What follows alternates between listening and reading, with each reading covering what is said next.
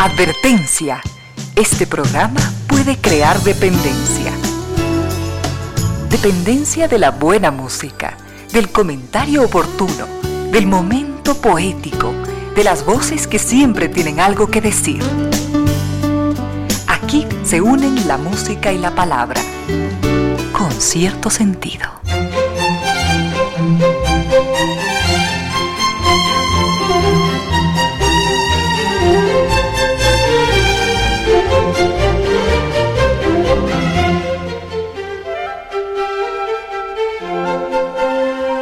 Tres de la tarde, 11 minutos, estamos empezando un poquitito tarde en esta lluvia de, en esta tarde, en esta lluvia de tarde, ¿eh?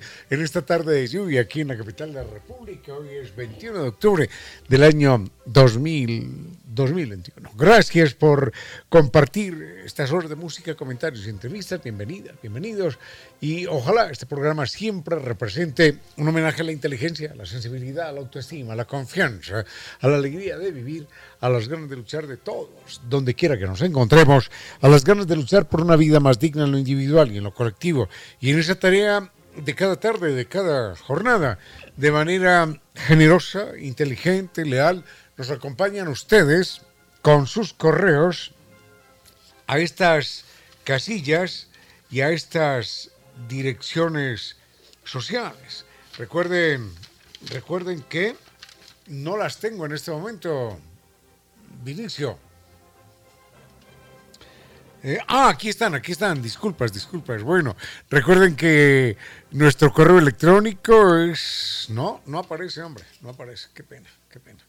Bueno, las entregamos más tarde, así que ha habido un pequeñito impasse aquí. Pero por lo pronto, recordemos que nos acompañan también estas destacadas empresas nacionales e internacionales. Son instituciones del mundo del arte, de la educación, de la cultura, de la salud, del turismo, de las finanzas, del buen gusto, de la inteligencia. Instituciones que creen que la radio, en medio de nuestras humanas e, e inevitables limitaciones, la radio puede y debe llegar siempre con calidad y calidez. Nos acompaña el Colegio Ecuatoriano Español América Latina, que ofrece formación de excelencia para sus hijos. Recuerden que además entrega titulación en el bachillerato ecuatoriano y español para que su hijo pueda estudiar en cualquier universidad que prefiera la Universidad Europea.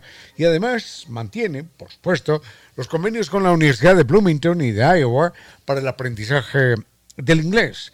Y hoy que sabemos más que nunca la importancia de la interacción, del encuentro humano. Recuerden que la presencialidad es del 100% en el nivel inicial y básica, elemental, con todas las medidas de bioseguridad. Esto es para niños de más de 3 años. Recuerden la página soyamericalatina.edu.es o marcan el 246-3131. Para sus hijos, Colegio Ecuatoriano Español América Latina, 32 años de experiencia, 32 años de excelencia.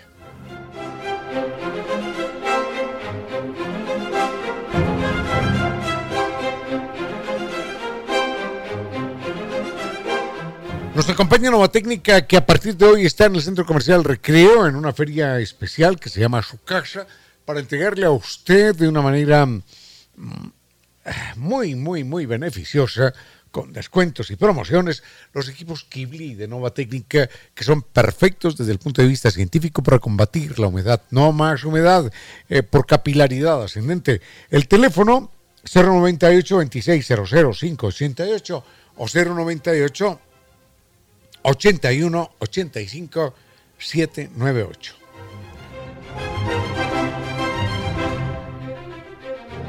Una buena recomendación siempre es preferir NetLife, que es el Internet seguro de, de ultra alta velocidad, que también nos ofrece seguridad, productividad y atención personalizada.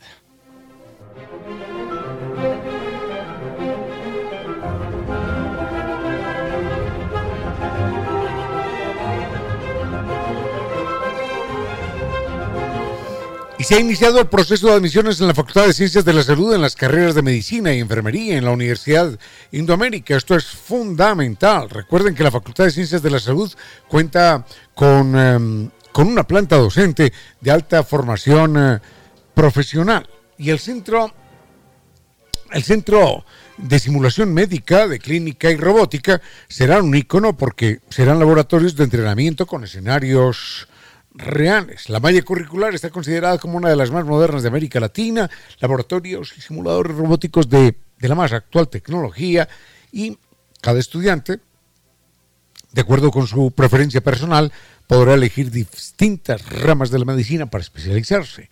Mayor información, indoamerica.edu.es, es la página, las matrículas abiertas en medicina e enfermería. Recuerden, Universidad Indoamérica sabe que usted nació para triunfar y el campus en Quito está en La Machala y Sabanilla, Quito Norte.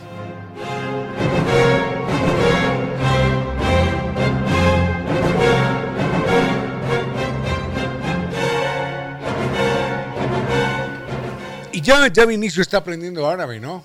¿Ya sabes saludar en árabe? Despedirte en árabe, decir muchas gracias. ¿Sabes decir esta noche ha sido maravillosa? ¿Sabes? Bueno, por lo pronto sabemos que San Viturs nos va a llevar a festejar este, este fin de año por todo lo alto en Dubái y Abu Dhabi.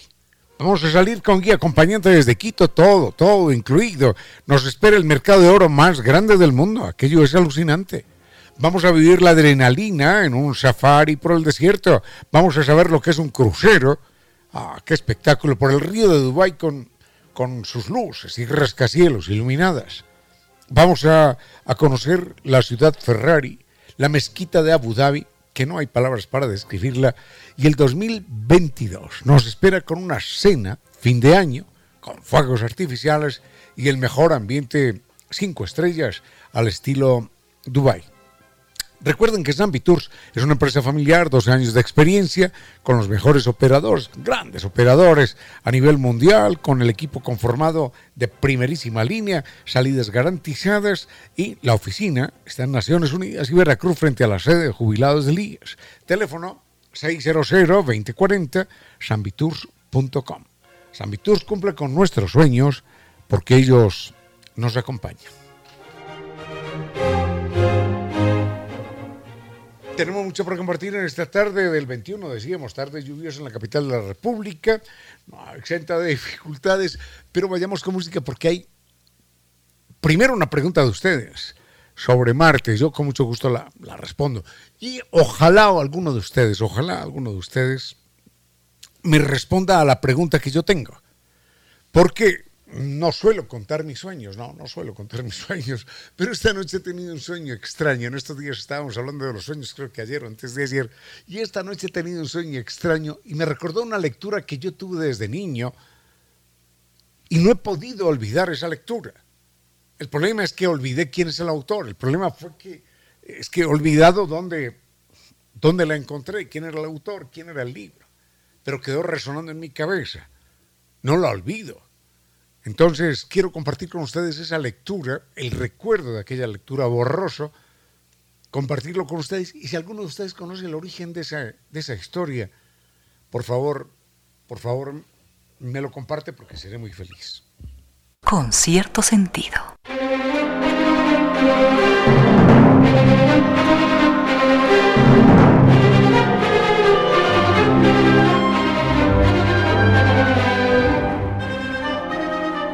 Creo que ayer o antes de, ayer, antes de ayer estuvimos hablando acerca de los sueños y sucede que soñé, esto no suele uno compartir los sueños con nadie, a no ser que sea así una intimidad, algo muy importante, algo muy especial. Creo, creo no, soñé. Soñé con, con una lectura que tuve desde niño y yo en el sueño intentaba recordar dónde lo había leído, en qué libro y no fui capaz en el sueño. Me desperté y no pude abandonar ese recuerdo de aquella experiencia onírica y a lo largo del día vuelve, vuelve, vuelve a acosarme, a mortificarme aquel recuerdo incompleto. ¿Dónde leí esa historia? No lo sé, no lo sé, no lo recuerdo. Eh, tengo entendido que es una leyenda, además una bella leyenda. Muchísimas gracias, doctor Soria. Tengo entendido que es una bellísima leyenda, porque no creo que sea real y la quiero compartir con ustedes en este momento. Es la leyenda, yo digo la historia, pero es la leyenda de un pueblo extraordinariamente, valga la redundancia, extraordinariamente extraño en la historia de la humanidad. era un pueblo tan culto, era un pueblo tan, tan alto en valores trascendentales, era un pueblo tan pulcro y tan bueno, allí nadie quería gobernar. Y nadie quería gobernar porque no había que gobernar, no había. Todo el mundo se portaba maravillosamente con, con los demás. Entonces no había necesidad de leyes, de gobiernos, de policías, de cárceles, de jueces, no había, de abogados, no había nada. eso no, no se necesitaba un abogado, ni un juez, ni una cárcel, ni un policía, ni una reja, ni un muro, nada. No se necesitaba nada porque la gente era simplemente buena. Entonces, dijeron, bueno, pero somos el único del pueblo, el único pueblo del mundo que no tiene un gobernante. Hombre, ¿a quién elegimos? y todos se miraban a ver quién quiere ser gobernante y nadie quería ser. ¿Por qué y para qué? Finalmente, se ponen de acuerdo y eligen a un hombre que era considerado un hombre bueno, un hombre bueno con los seres humanos, con la naturaleza, con los animales, un hombre bueno y un hombre pulcro.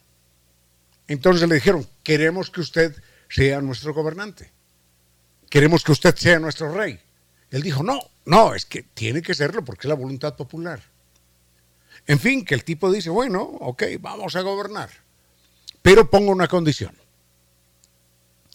La condición se las cuento enseguida y enseguida les cuento qué fue lo que pasó. Unos consejos comerciales y regresamos con cierto sentido. A esta hora, recuerde que muchos fracasos empiezan cuando terminan los esfuerzos. 15 horas, 30 minutos. Inicio de espacio publicitario.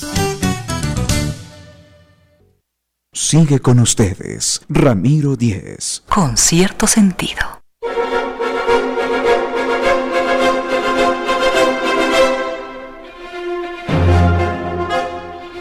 Rápidamente, estoy haciendo una pregunta. Si alguien conoce el origen de esta leyenda, me lo, me lo comparte, por favor, porque esta noche anterior he tenido un sueño y decía este sueño, esta, esta leyenda, esta leyenda, y no podía recordar el origen. De hecho, no lo he recordado durante muchos años y es una leyenda que leí de niño. Es la historia de un pueblo en el que todo el mundo era tan honrado, tan honesto, tan pulcro, tan bueno, que no había ni muros, ni cerraduras, ni ladrones, ni jueces, ni abogados, ni, ni policías, ni armas, no había nada, porque no hacía falta eso. Entonces, en un momento y nadie quería gobernar. Porque ¿para qué gobernar? No había nada que gobernar allí. Entonces alguien dice, bueno, igual necesitamos un gobernante y buscan a un hombre que era famoso por sabio, por pulcro, por bueno, por generoso. Dijeron, venga, venga, gobierne usted. Y él dice, bueno, lo hago pero con esta condición. La condición que pongo es que en todas las calles, en todas las calles de la ciudad, en las avenidas, haya cada 200 metros, cada 300 metros, y en la puerta de mi palacio de gobierno, hay tambores. Y al lado un bombo así para ¡pum! Un martillo para darle al tambor y hacerlo sonar cuando alguien cuando alguien encuentre que algo está mal hecho, que algo es producto de la corrupción, de la negligencia, del roba-roba del saqueo, de la impudicia de los sobreprecios. Entonces, cuando alguien sospeche eso, que haga retumbar los, tambores y, y, que todo el mundo haga lo mismo a la vez. Y aquí en la puerta de palacio necesito 50 tambores de esos. Le dijeron, bueno, aceptado. Y pusieron tambores. El tipo gobernó dos, tres, cuatro, cinco años, no se sabe cuántos. Y al final dijo, pero se acordó de los tambores. Dijo, ¿qué pasa? ¿Qué pasa con los tambores que nunca sonaron? ¿Será que, que, alguien los retiró? ¿Qué fue lo que pasó? Abandonó el palacio y empezó a recorrer los lugares donde habían dispuesto uh, la, la existencia de tambores. Y encontró que en todos aquellos tambores en todos aquellos habían anidado las golondrinas. Tal era la paz, tal era la pulcritud, tal era la honestidad. en aquel reino. Nunca nadie tuvo que hacer sonar ningún tambor. Porque era gente honesta, porque era gente decente, porque era gente buena. Esa es la leyenda que yo leí alguna vez. A mí me quedó dando vueltas así. Y bueno, ¿por qué no? ¿Por qué no podemos vivir en un mundo así? ¿Por qué cualquier pillastre aprovecha en todas partes para meter sobreprecios, para robar, para... ¿Pero por qué? ¿Pero qué les pasa? No, no, no, no es suficiente ninguna suma de dinero, ninguna. El roba, roba, el saqueo, la rapiña. A toda hora, en todas partes, en cada noticia. En cada noticia. Se pregunta uno, ¿por qué no será posible? ¿Por qué no? ¿Qué les pasa? ¿Por qué no será posible vivir en un mundo donde los tambores se colocan en todas partes para que la gente ¡pum! los haga resonar ante cualquier acto de corrupción y sea tal la limpieza, la transparencia, que en esos tambores terminen anidando las aves, las golondrinas.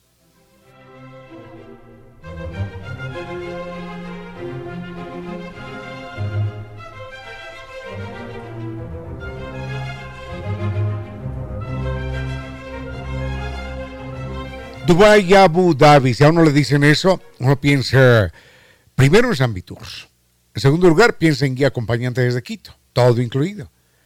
Sabe que allí nos espera el mercado de oro más grande del mundo, que vamos a oír la adrenalina de un safari por el desierto, que vamos a disfrutar de un crucero por el río Dubái con, con luces y sus rascacielos iluminados, que nos espera la ciudad Ferrari, la mezquita de Abu Dhabi, y que este próximo año lo vamos a recibir con una cena, con una cena de fin de año, con fuegos artificiales y un ambiente cinco estrellas. Cinco estrellas al estilo Dubai. Eso, es lo que nos ofrece Sambitur, 12 años de experiencia, una empresa familiar con operadores y guías del mejor nivel, guía acompañante desde Quito también, por supuesto, con la oficina allí en Naciones Unidas y Veracruz frente a la sede de jubilados del IES y el teléfono, fácil, ¿no? 600-2040. La página es ambitours.com. La ventaja, la ventaja de soñar con Sambitur es que los sueños se hacen realidad y Sambitur nos acompaña. Con cierto sentido. Doña Carlota, bueno, muchas gracias señora. Nos dice, nos pregunta, ¿por qué somos tan cerrados y negamos la posibilidad de algún día vivir en Marte? No, no, no soy tan cerrado. Créeme que soy lo que dicen los norteamericanos, open mind, soy mente abierta. Pero mm, no es que yo sea encerrado frente a la posibilidad de vivir en Marte. No nos hagamos ilusiones con viajecitos a otros planetas. Bueno, podemos viajar y tendremos que regresar, si tenemos la suerte de regresar. Pero mm, no es posible. No es posible vivir en Marte ni en ningún otro planeta del sistema solar. Mercurio y Venus con temperaturas de 700 grados centígrados, así como Guayaquil en la época de enero y febrero, no son vivibles, no son soportables. Enseguida está Mercurio, Venus, la Tierra, mmm, sigue Marte y de ahí para adelante son planetas gaseosos imposibles de habitar. En cuanto a Marte, que es el planeta que muchos contemplan. Ahí están los chinos, ¿no? Diciendo, vamos a ir a Marte, los norteamericanos, vamos a crear una base en Marte. Bueno, no es posible, lo que no entiendo, créanme que no entiendo, primera vez que me doy de cabeza contra, contra los científicos, lo que no entiendo es el proyecto científico. ¿Qué están buscando? ¿Qué están persiguiendo? No tiene ningún sentido. Donald Trump, por ejemplo, Donald Trump, alucinando, delirando, decía, tenemos que ir a, Marte porque al parecer allí hay mucho oro y muchas piedras preciosas. ¿De dónde sacó el Señor esto? Además, ¿qué sentido tiene traer oro? Entonces traemos oro de Marte y abrimos enseguida un hueco aquí en la Tierra para volverlo a esconder. No tiene ningún sentido, señor Donald Trump. No tiene ningún sentido ir a buscar oro a Marte. así nos lo regalaran. No tiene ningún sentido, no soluciona eso ningún problema. O, cualquier otra piedra preciosa en cualquier otro lugar del mundo, no tiene ningún sentido. Lo que importa es la posibilidad de sustentar la vida. Y Marte no la puede sustentar. No soy yo quien lo digo, yo no soy científico. Pero la vida no es sustentable en Marte y lo dicen los mismos científicos. Las leyes de la ciencia están ahí. Así que cualquier proyecto de los chinos, de los norteamericanos, de, de quien fuera, por ir a Marte, supuestamente colonizar a Marte, es una extravagancia absolutamente inútil. Además, irresponsable. Se van a buscar agua a Marte. Bueno, si la encuentran, ¿qué pasa? Deberían preocuparse de cuidar el agua en la Tierra, ¿no? Más de 40 mil niños mueren al día de hambre y por falta de un litro de agua. Eso sí sería prelación, ¿no? Desde el punto de vista ético. Pero no, quién sabe qué millones y millones y millones se mueven por ahí en los proyectos para buscar agua en Marte. Búsquenla en África, hombre, y háganla potable, que es mucho más fácil, ¿no? Y más útil y más ético. Bueno, hay temas que a uno lo encrespan. Enseguida quiero explicar por qué no es posible la vida en Marte.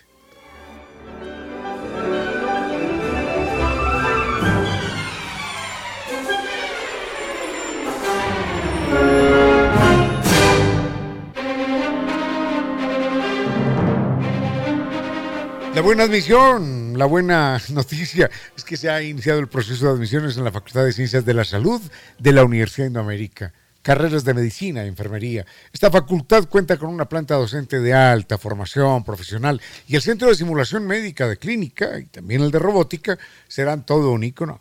Serán laboratorios de entrenamiento con escenarios reales y la malla curricular está top está considerada como una de las más modernas de América Latina y en términos de laboratorios y simuladores robóticos son de la más actual tecnología. Cada estudiante podrá elegir, de acuerdo con su preferencia, con su vocación personal, con su sensibilidad, podrá elegir la rama de la medicina que quiera para, para especializarse. Mayor información en la página indoamerica.edu.es. Matrículas abiertas en medicina y enfermería. Recuerden, la Universidad de Indoamérica sabe que usted nació para triunfar. Además de los campos en Ambato, el campus en Quito está en La Machala y Sabanilla, Quito Norte. Con cierto sentido. Rápidamente, ¿por qué no es posible la vida en Marte y por qué no tiene sentido alguno pretender establecer una colonia en Marte que no podrá mantenerse, no se podrá sostener, no podrá sobrevivir allí?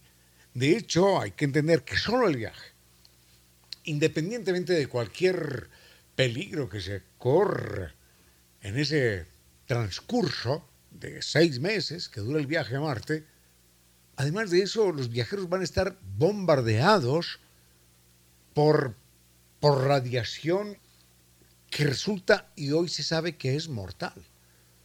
Y las naves no pueden llevar suficiente bloqueo, suficiente protección contra esas radiaciones que están presentes en el cosmos. Pero bueno, imaginemos que no les sucede nada a los astronautas que llegan sanos y buenos allí a Marte a los seis meses.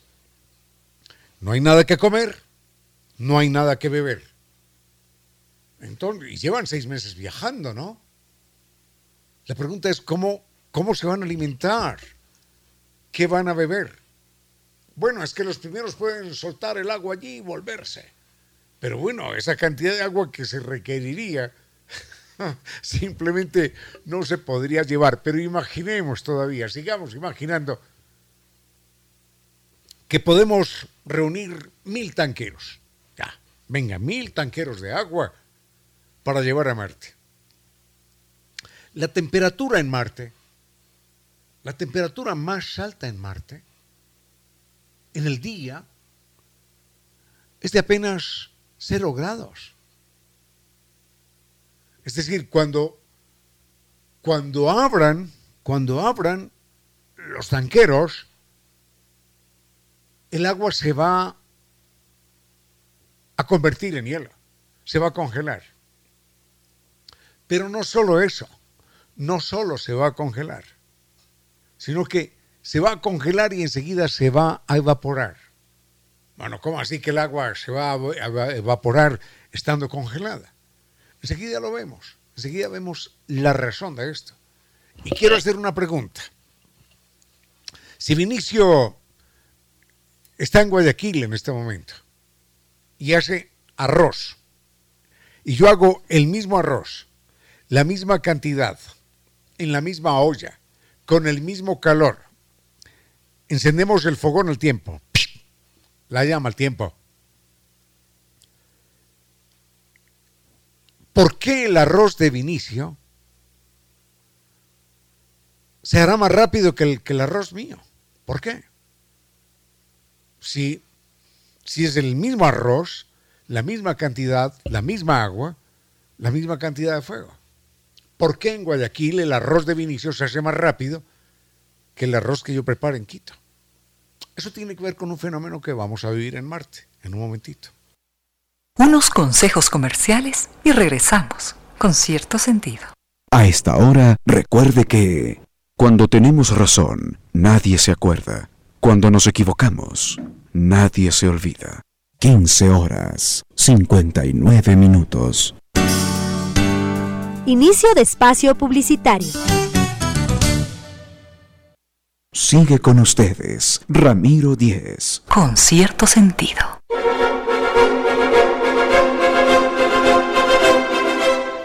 ¿Qué tiene algo tan, tan extraño como preparar un arroz en Guayaquil o prepararlo en Quito en las mismas condiciones y que el arroz de Guayaquil se haga más rápido que el arroz de Quito? Eh, ¿Eso qué tiene que ver con Marte? Bueno, sucede que en Guayaquil la presión atmosférica es mayor. Y como la presión atmosférica es mayor, esa presión atmosférica la recibe el agua que está en la olla y por esa razón a nivel del mar el agua hierve a 90 grados centígrados. En tanto que si vamos subiendo y llegamos a Quito a 2800, la presión atmosférica sobre el agua es menor. Y entonces, como es menor, el agua se evapora más rápido y evapora más rápido y en esa, y en esa perspectiva hierve más rápido y se agota el agua, la misma cantidad de agua que pusimos en Guayaquil que en Quito, se agota más rápido, el arroz se seca más rápido y entonces las amas de casa saben que le tienen que echar un poquitito más de agua en Quito o esperar un poquitito más por la presión atmosférica, que acá es menor. Entonces, si hacemos en el mismo tiempo la misma cantidad de arroz con la misma cantidad de agua en las mismas condiciones, el arroz en Guayaquil se hace más rápido que el arroz en Quito. Si cocina en Quito, tiene que ser un poquitín, un poquitín más de agua. O el arroz le queda un poquitito más duro. Entonces, en Marte, como la presión atmosférica es prácticamente ninguna, imaginemos esto, que la presión atmosférica acá en la Tierra es mil y en Marte la presión atmosférica es 5. Entonces no hay nada, no hay nada que retenga el agua, no hay nada que la aplaste y el agua se evapora. Pero no solo se evapora, sino que no es que quede ahí en la atmósfera, no, no hay atmósfera en Marte. La atmósfera prácticamente no existe porque Marte no tiene la atracción gravitacional para retener la atmósfera. Si la Tierra tuviera la mitad de tamaño, no podríamos estar acá.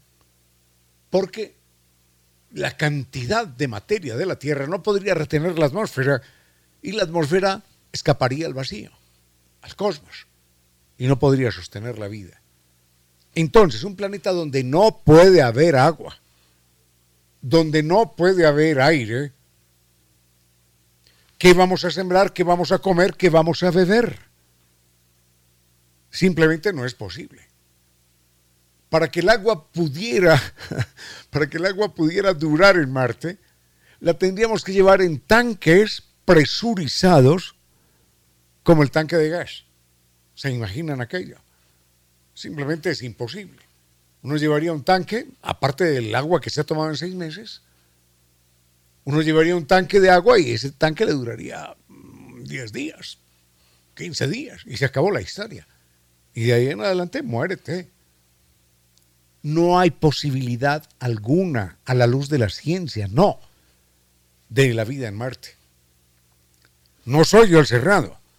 La cerrada es la ley de la ciencia, las leyes de la ciencia, que dicen simplemente no es posible y no es posible. Hasta ahí nada más, volvemos con algo, con algo adicional.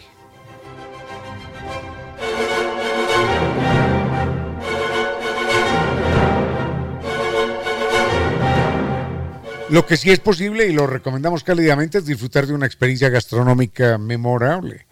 La idea es restaurante Casa Gangotena.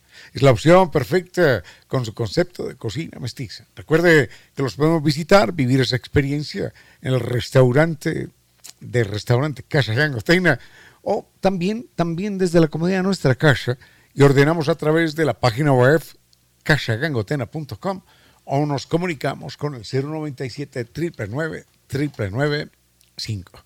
Su restaurante, restaurante Casa Gangotena. Con cierto sentido.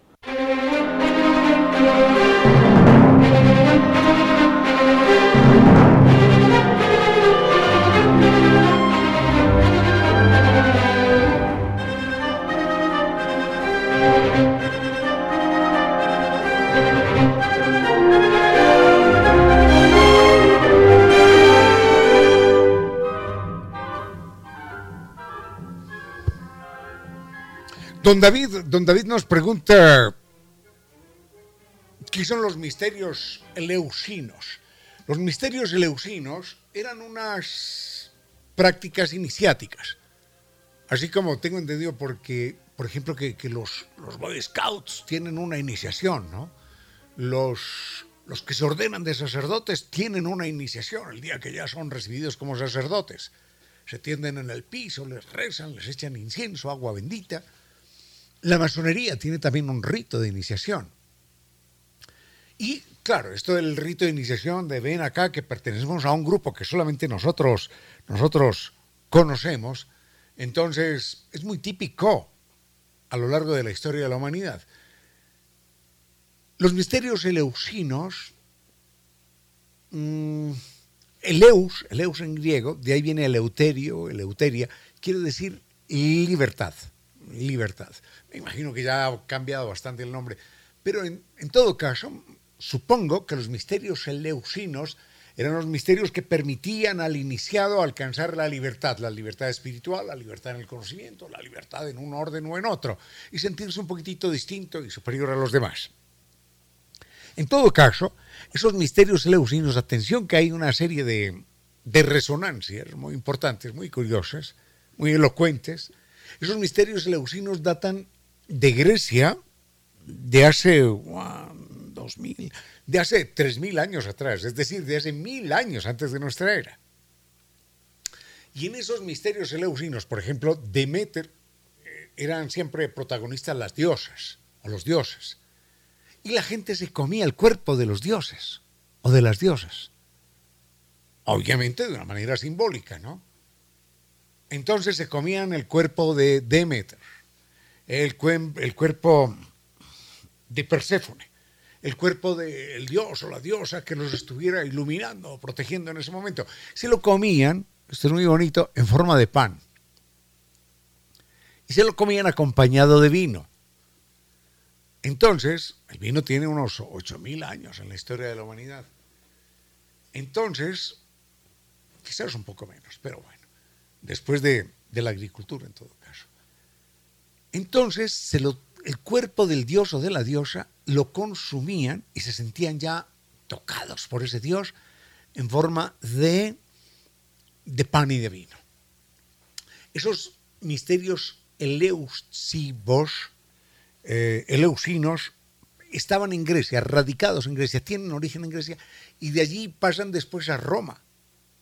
Y de Roma pasan al Medio Oriente y los asume la religión, religión cristiana.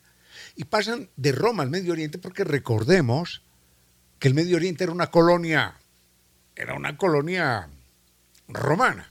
Los romanos llegaban hasta Egipto, Alejandría y todo eso. Entonces las supuestas o las luchas de los cristianos en aquel entonces era contra, contra el César. Y por eso le decían, no, no, a Dios lo que es de Dios y al César lo que es del César. El César, y no estaban hablando en Roma, sino en el Medio Oriente. Porque el Medio Oriente era una colonia romana. Entonces, esas prácticas iniciáticas de Grecia van a Roma, de Roma pasan al Medio Oriente, y en el Medio Oriente los adopta ese movimiento nuevo que es el cristianismo y que conocemos hasta hoy, dos mil años más tarde. Pero los misterios eleusinos, en todo caso, tienen eso, tienen tres mil años en la historia de la humanidad. Eso es, eso es verdad. Y ahora, en un momentito, vamos a hablar de algo que sin ser verdad es maravilloso, ¿eh? que es la ciencia ficción. En un momentito.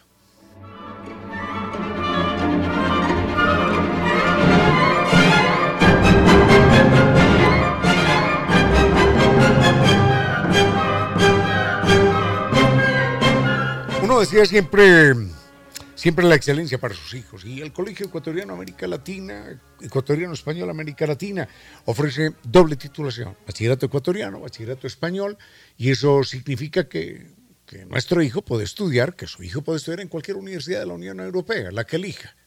Hay ahora 27 países, 28, 27 países. Entonces tiene cuántas universidades a su disposición.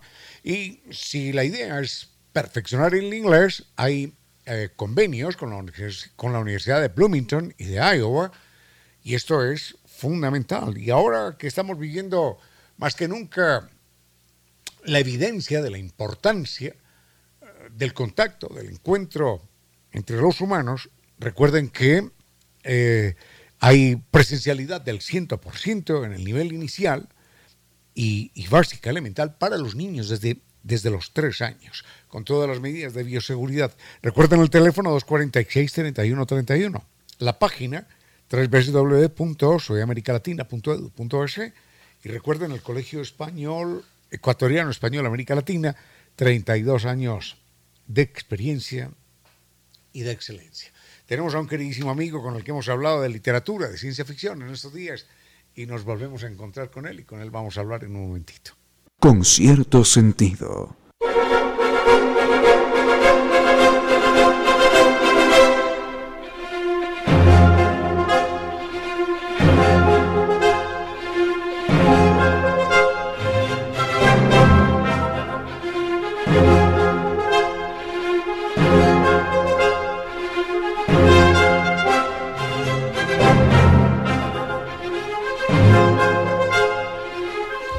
Estuvimos hablando de ciencia ficción y les había prometido la presencia de Iván Rodrigo Mendizábal y hoy nos ha, nos ha honrado con su importantísima presencia. Iván Rodrigo Mendizábal es un queridísimo amigo eh, boliviano, ya radicado en nuestro país, Mm, doctor en literatura latinoamericana, magíster en estudios de, cultura por la, unidad, la, Universidad Andina Simón Bolívar, licenciado en Ciencias de la Comunicación Social por la Universidad Católica. Eh, bueno, tantas y tantas distinciones y títulos tiene eh, nuestro queridísimo amigo que vamos a dejarlo ahí. Solamente señalemos que además es un erudito, es un estudioso y nos obsequia, cuando digo nos, digo a 17 millones de ecuatorianos, nos obsequia con un libro que se llama Historias desde el futuro. Ya, el título nos saca de este momento que estamos viviendo.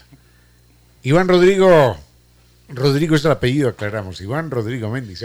Bienvenido, gracias por estar acá. Cuéntenos de su libro, que no es una novela, no es una colección de cuentos, sino que es un estudio, es un ensayo sobre la ciencia ficción en Colombia, Ecuador, Perú y Bolivia. Venga, cuéntenos. Gracias, eh, Ramiro, por la invitación y por cierto también qué gusto reencontrarte esta vez en, las ondas radiales. De hecho, este es un libro que tiene una historia, ¿no? En el sentido de que es producto de, la, de, mis estudios doctorales en la, en la Universidad Andina. Y, oh, bueno, obviamente, eh, la escritura de este texto son tres años más o menos, ¿no? Claro. Y después, la, ya después, ya uno termina, tres años y algo más, eh, y después comienza a darle vueltas. Después hay un año de edición de esto. Eh, agradezco, por cierto, los colegas de la Universidad Andina, del área editorial, que le dieron ya una mirada más detenida ya la parte de, redacción. con, bisturi, con, bisturi. porque hay cosas que uno pone, ¿no? Igual a Fernando Balseca, que, que, fue también un tutor y que también es otro de los que también ahí puso leña en, el, en la redacción, ¿no? O sea, en el sentido de darle, de darle puntos, comas, detalles, que sí. Entonces, digamos que este libro tiene cinco años, ¿no? Y es un texto, es un libro, es un ensayo, como quieres llamarle, que aborda la ciencia ficción andina, eh, cinco países, ¿no? Y la idea es un poco poner de relieve eh, justamente eso, ¿no? Qué pena decirle que no tiene cinco años. tiene toda una vida. toda una vida de trabajo, porque... La, verdad, ¿no? Es, es, toda una vida de lecturas claro. que empezaron a con el tecleo del computador hace cinco años. Sí, bueno, es verdad, porque la inquietud por la ciencia ficción para mí es desde tengo cuando soy adolescente, ah, sí. así mis 14, 15 años, ahí también eh, eh, cuento como anécdota, ¿no? Porque en realidad comencé con una novela de ciencia ficción de Ursula K. Le Guin, que hoy día además cumple años, es el aniversario de... Ah, ¡Qué lindo, hombre! Eh, una novela que se llama La mano izquierda de la oscuridad. Una novela curiosa porque es así sobre el tema intergénero, transgénero. Y claro, cuando uno tiene 15 años, eh, obviamente eso no, sabe con qué se come, ¿no? Y claro. me reventó prácticamente el mundo. Y a partir de eso fue mi inquietud por la ciencia ficción. Estoy hablando, por lo tanto, que ya a mis 15 años o 14, quién sabe, eh, además, biblioteca de, la oficina de mi papá, obviamente él trabajaba en una empresa eh, allá en Bolivia y tenía una biblioteca grande para los empleados, entonces claro, los pocos lectores éramos los, los hijos, los que podíamos quedar en la biblioteca y me sacaba los libros, ¿no? Y después de eso uno se mete con, con Julio Verne, se mete con H.G. Wells, se mete con Asimov, se, se mete con lo que uno encuentra en el camino. ¿No? Y claro, después uno va leyendo, leyendo y bueno, con, mucho, con, mucho respeto, a mí no me gusta llamar a Verne de ciencia ficción, sino de antelación. Claro, no, de hecho sí, o sea... Porque lo que hace es anunciar lo que va a venir. Claro, y ya tenía información y elementos de juicio para decir la ciencia va a ser esto. Claro, no, de hecho sí, hay, uno, hay un antes y un después, ¿no? La ciencia ficción es en el siglo XX. Antes de eso están otros, ¿no? Desde ya la propia Mary Shelley con, con Frankenstein. claro. Y está Edgar Allan Poe, está, bueno, y hay otros más, ¿no? El propio Verne, que es un es, es, antes de todo, ¿no? Pero ya la ciencia ficción dura, dura, comienza a trabajarse pues en los años 20, 30 del siglo pasado. Claro. ¿no? Y hay eh, inquietudes sobre el tema de, no sé, la ciencia y la tecnología como determinantes en la cultura. Estamos viendo cómo la ciencia y la tecnología están volviéndose prácticamente el día a día, ¿no? Quien lo inventa, además tú sabrás bien, es este señor Hugo Gernsback, que era un inventor, que era, señor. ¿no? Año 26, una revista famosa que se llama Amazing Stories, que todavía sigue viviendo, ¿eh? Y entonces eh, en esta revista comienzan a hablarse de cosas de la tecnología y además se publican cosas de, de, ciencia técnica, o sea, casi como podríamos decir incluso, invente usted en su casa tal cosa, ¿no? Sí, claro. Entonces, hágalo usted mismo. Exacto, hágalo usted, ¿no? Y ahí, ahí está, ¿no? Cómo la gente se entusiasma por, la, por, estos eh, aparatos, son inventores de todo. Fíjate que en Argentina, incluso a partir de todas esas inquietudes, lo, cuenta Beatriz Sarlo, una, una, investigadora, hay una cantidad de patentes ¿no? impresionantes de gente que inventan todo tipo de cosas, ¿no? inquietos por obviamente de cómo el mundo podría cambiar con la tecnología y de hecho es lo que vivimos hoy día, ¿no? Claro, esto se dispara a partir del siglo XX. Exactamente. Cuando decimos, ah caramba, es posible volar, es posible el automóvil, es posible eh, ya la electricidad en forma, en forma generalizada, ya es posible comunicarnos de un lado a otro, entonces Ahora el límite es el que uno le quiera poner. Claro, y la ciencia ficción de alguna manera anticipa, ¿no? Por eso se llama una, una, literatura de anticipación, otros le llaman una literatura prospectiva, ¿no? Que incluso puede ayudarnos a entender el futuro, digamos. Vayamos con eso. Vayamos con eso porque usted en, su libro habla de, aclaremos eso por favor para, para todos los demás, ficción prospectiva utópica. Venga, ¿a qué se refiere usted, Iván Rodrigo? A ver, hay una cosa, ¿no? En este libro yo eh, trabajo también toda una teoría sobre la ciencia ficción andina, eh, diferente, por cierto, a la ciencia ficción anglosajona que se cultiva desde, desde años antes que, en el área andina. El área andina todavía es muy, muy bebé en eso, ¿no? Pero hay cosas interesantes. Pero es interesante ver eh, que ya en el siglo XIX hay gentes que están trabajando las utopías positivas, positivistas. Están pensando el futuro de Guayaquil, el futuro de Quito, el futuro de alguna cosa. Y cuando yo conceptualizo esta idea de la ficción prospectiva utópica, estoy pensando en eso, ¿ya? Y te pongo el caso, por ejemplo, de un guayaquileño que se llama Francisco Campos Coelho, cuya novela se llama La Receta. No lo conozco, no lo conozco. No, no, siglo XIX, el primer alcalde, de hecho, de Guayaquil, ah, con ese nombre, el primer presidente de la alcaldía, que es el que rediseña por completo la ciudad de Guayaquil y es además el primero que, eh, trae el agua potable a Guayaquil.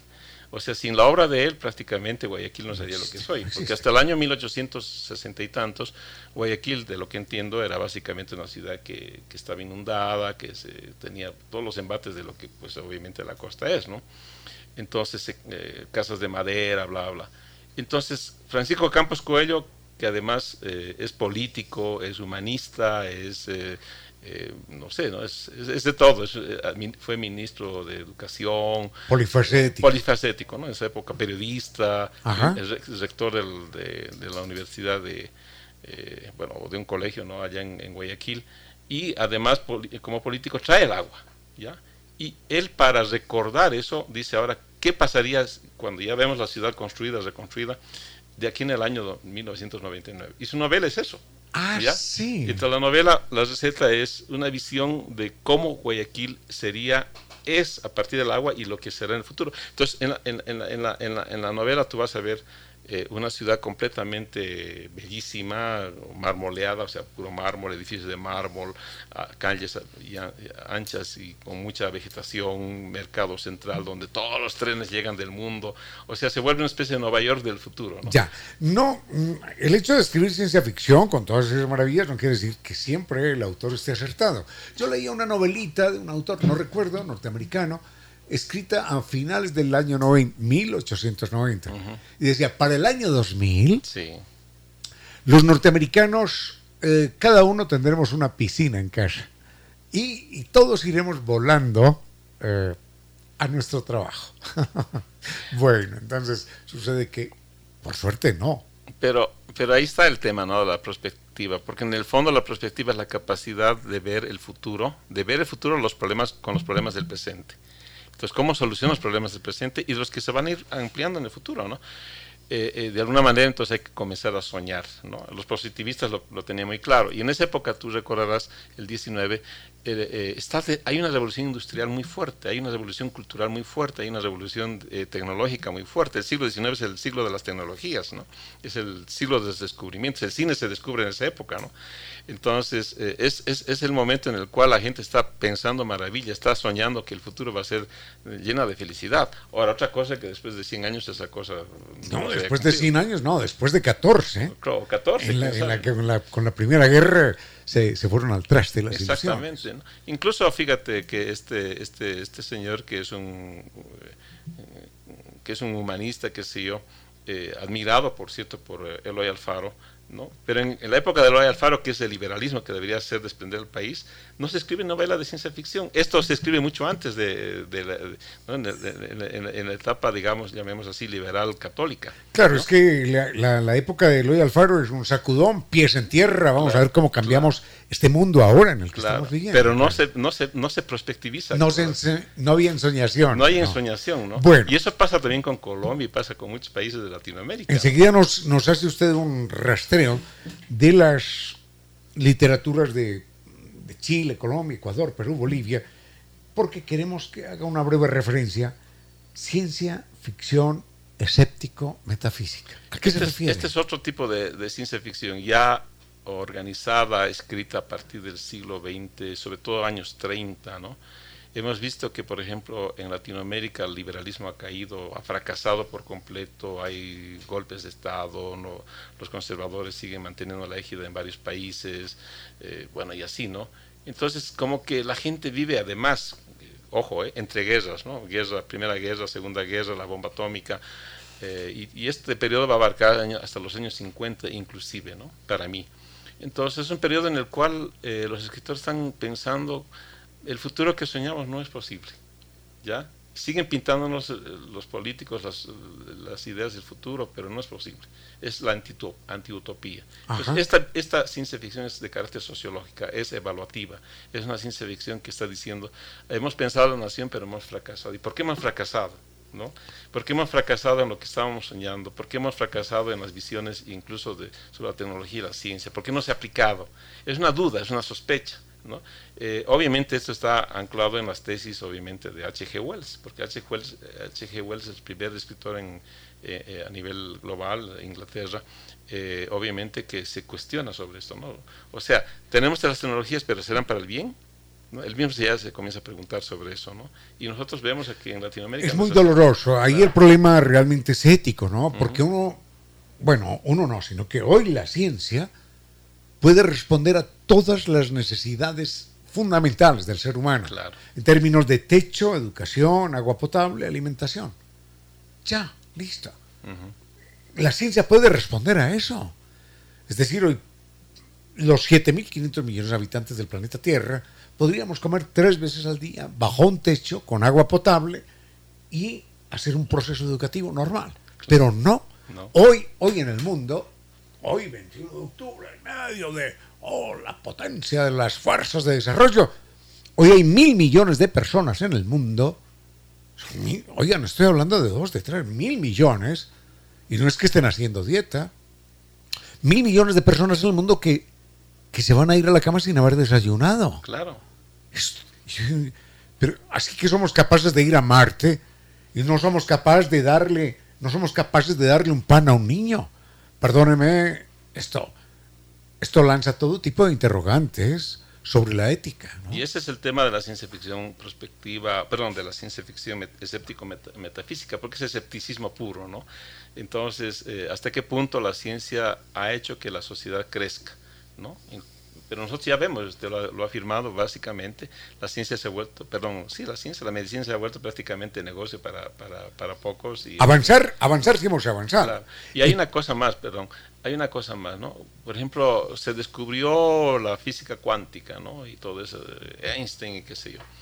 Pero curiosamente lo que descubre Einstein después es aplicado para la bomba atómica. ¿Y cuántas personas mueren en eso? ¿no? Por supuesto. Y después todo toda la cuestión de desarrollo científico militar termina, perdón, científico y tecnológico termina para hacer proyectos militares de destrucción. Y cuando Einstein eh, está en los Estados Unidos y se manifiesta a favor de la paz, por favor no usemos esa barbaridad. Mm. La Asociación Norteamericana de Damas Cristianas lo declaran persona no grata y piden que sea expulsado del país.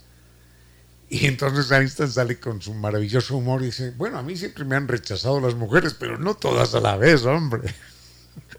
Ni tantas, ¿no? Pero imagínese eso, una persona que plantea la paz, Albert Einstein, piden, piden que sea expulsado de los Estados Unidos porque es un cuestionamiento de orden, de orden ético. Entonces, por, ejemplo, ahí, eh, incluso en el contexto de la novela, solamente para tenerlo claro, ¿no? Eh, hay una novela ecuatoriana que se llama Sarkistán, que es la historia de un hombre que obviamente está... Él quiere morirse porque definitivamente cree que la humanidad no cumplió su proyecto. Y obviamente unos extraterrestres le cuentan de un mundo mejor. Y él decide morir. Él decide prácticamente, no matarse, pero dejarse morir. ¿ya? Para ir a ese mundo utópico, que está en otro lado. ¿no? Pero el, texto es básicamente una declaración, así como decir, oigan, señores, después de la Segunda Guerra, ¿no?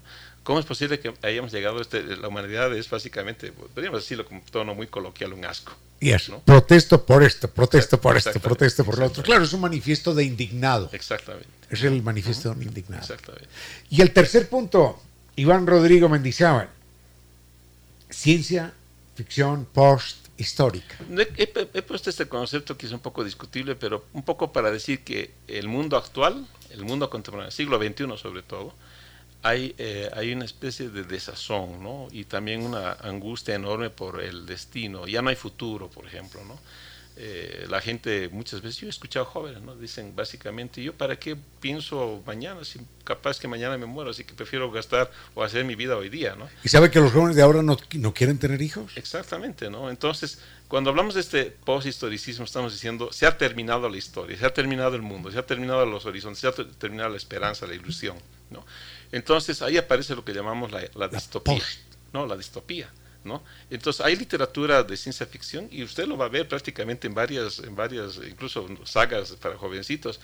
Eh, la Tierra está destruida, no hay países. Eh, hay novelas, por ejemplo, una novela que es fantástica de, de Santiago Páez, ¿no? Sí, claro. Eh, eh, que, es, que es impresionante, que es una tetralogía sobre Ecuador, donde prácticamente eh, estamos viendo que Ecuador ya no existe, está destruido, está, está fragmentado, hay guerrillas, hay de todo, hay unos cuantos políticos que se emborrachan en el palacio, pero eh, si uno quisiera decir Ecuador ya no existe, ¿no? Ya no hay mapa, ¿no? Hay otra novela, por ejemplo, eh, peruana sobre Bolivia, donde prácticamente el mundo latinoamericano se ha vuelto una especie de, de- de tierra sin nadie, ¿no?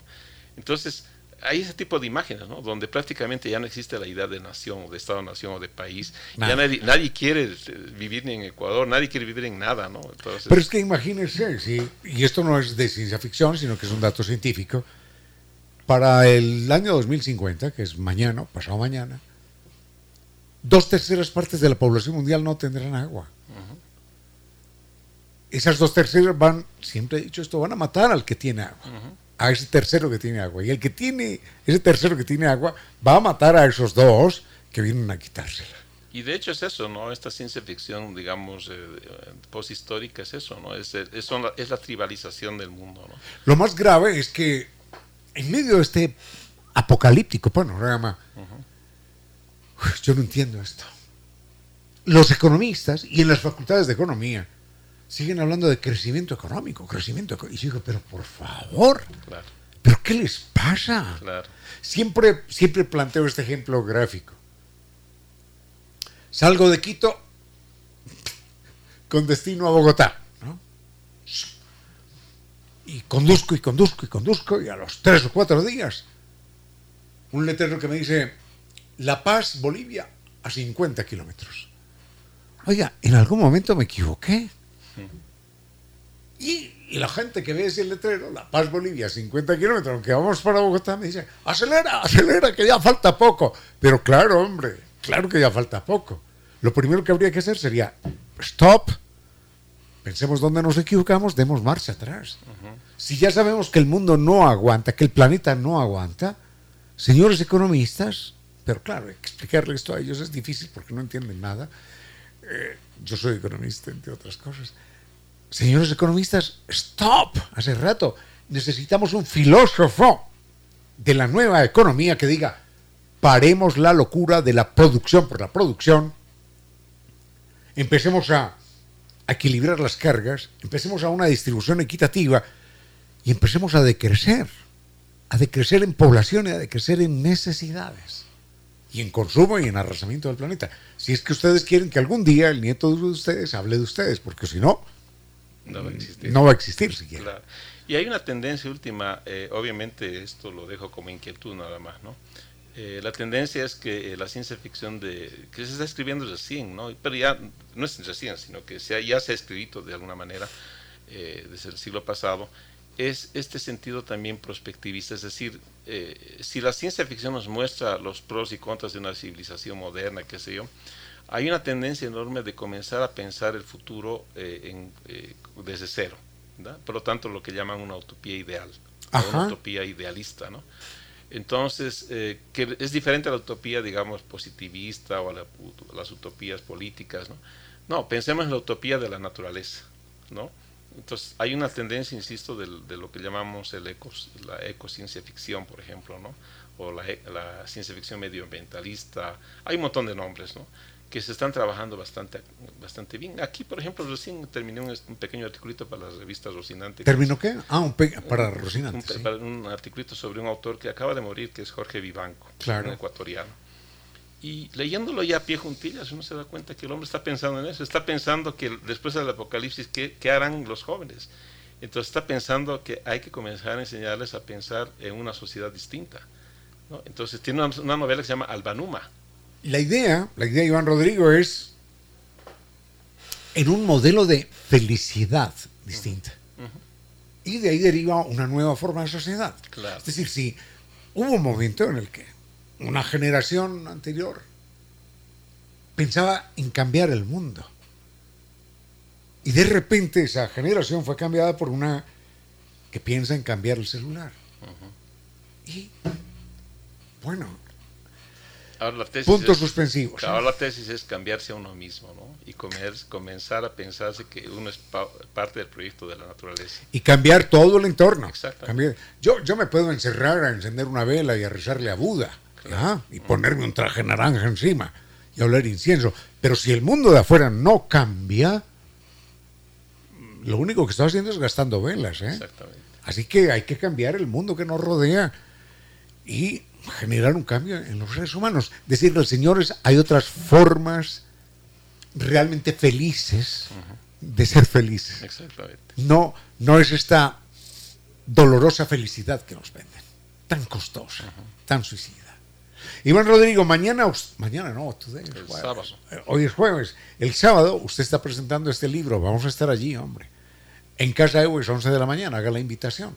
Sí, bueno, gracias a, a Iván Egues también que eh, nos ha permitido abrir las puertas de su casa, la- una casa cultural, para presentar justamente este libro. Eh, va a ser un evento presencial a las 11. Eh, van a estar presentes como parte de la mesa el señor rector de la Universidad Andina, César Montaño Galarza. Eh, va a estar también el, el director del área de, de letras eh, y estudios culturales, que es Fernando, Fernando Balseca. Franco y un profesor eh, de la Universidad de San Francisco que es un historiador, pero además un, un- un lector interesante que es eh, Emiliano Gil Blanco. Entonces, entre los tres seguramente dirán algo y dirán, me pondrán además en, en- en- en- en, no sé, ¿no? Me, me gustaría obviamente que todo el mundo participe de ese evento, que va a ser un evento muy bonito, ¿no? Eh, y además es curioso porque en realidad en esta época pandémica o post-pandémica, abrir las puertas para la presentación de un libro sobre ciencia ficción es también cosa paradójica. ¿no? Claro, bien elocuente, ¿no? Exactamente. Entonces, eh, es eso, ¿no? A las 11 ex- están invitados todos los amigos y amigas, lectores, fanáticos, catedráticos, lo que quieran de la ciencia ficción. Bueno, muchísimas gracias, Iván Rodrigo Mendizábal. Historias desde el futuro, 11 de la mañana, este sábado. Casa Eves en la Juan Larrea y Río de Janeiro. Río de Janeiro. Muchísimas gracias, hombre. Gracias, Fel- Adrián. felicitaciones, ¿ah? Gracias. Tremendo texto, ¿eh? Tremendo texto. Muchísimas bien, gracias. gracias. ¿eh? A esta hora, recuerde que hay personas que hacen dinero, pero el dinero no hace personas. 16 horas, 51 minutos. Inicio de espacio publicitario. Con cierto sentido.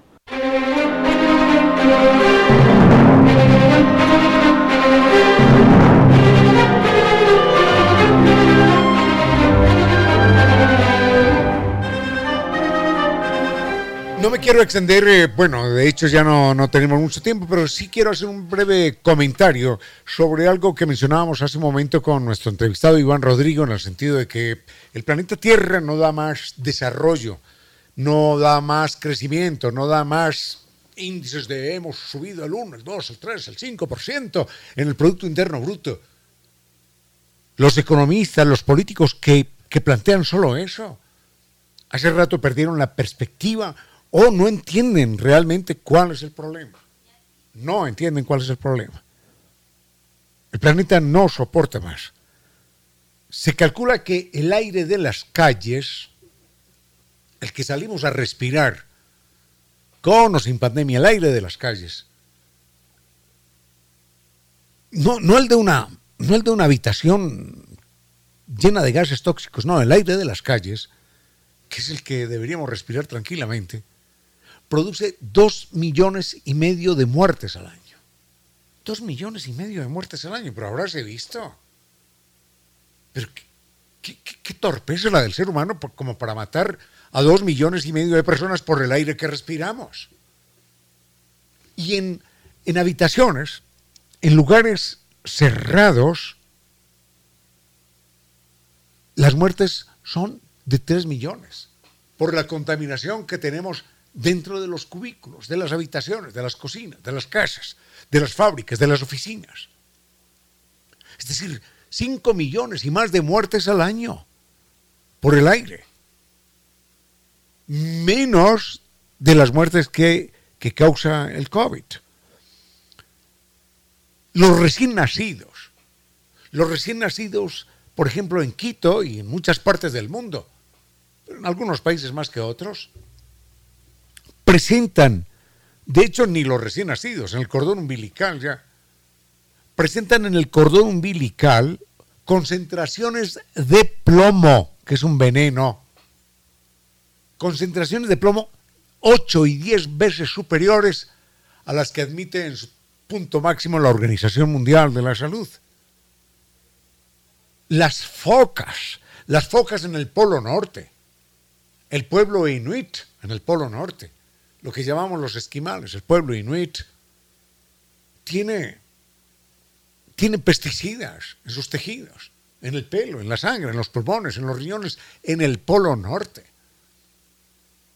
Cada vez que consumimos algo acá, que la lechuga, el tomate, lo que fuere, estamos, estamos tomando juguito de, de pesticidas también.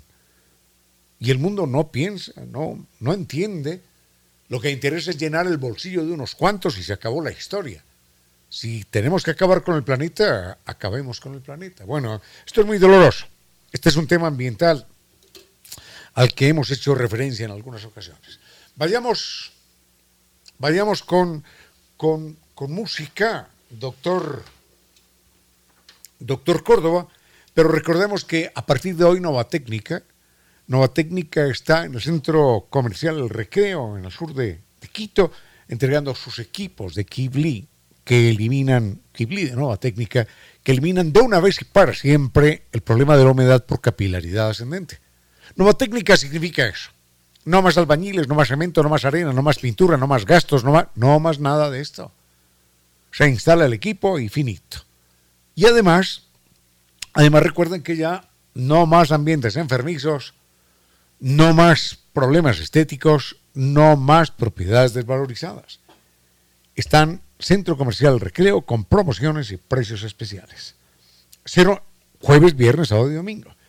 098 es el teléfono. 098 2600 588 y 098 81 85 798.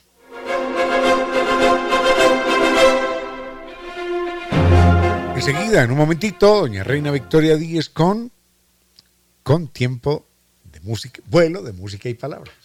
A esta hora, recuerda que los países que abren escuelas y fábricas algún día cerrarán las cárceles. 17 horas, 2 minutos. Inicio de espacio publicitario.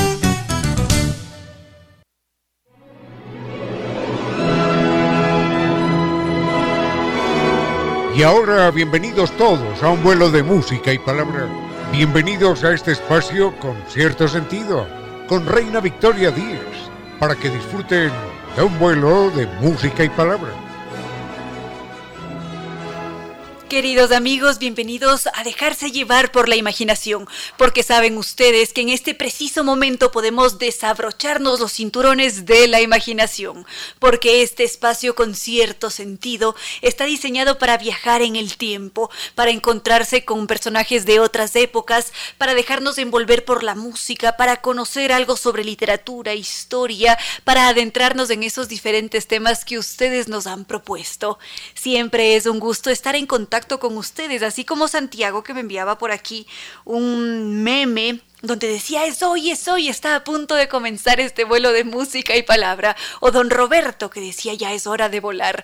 Para mí es un gusto poder emprender este viaje de su mano, queridos amigos, acompañarlos en sus diferentes trayectos, en su horario de trabajo, quizás en su hogar mientras comparten con su familia. Bienvenidos todos a este vuelo de música y palabra con cierto sentido. Con cierto sentido.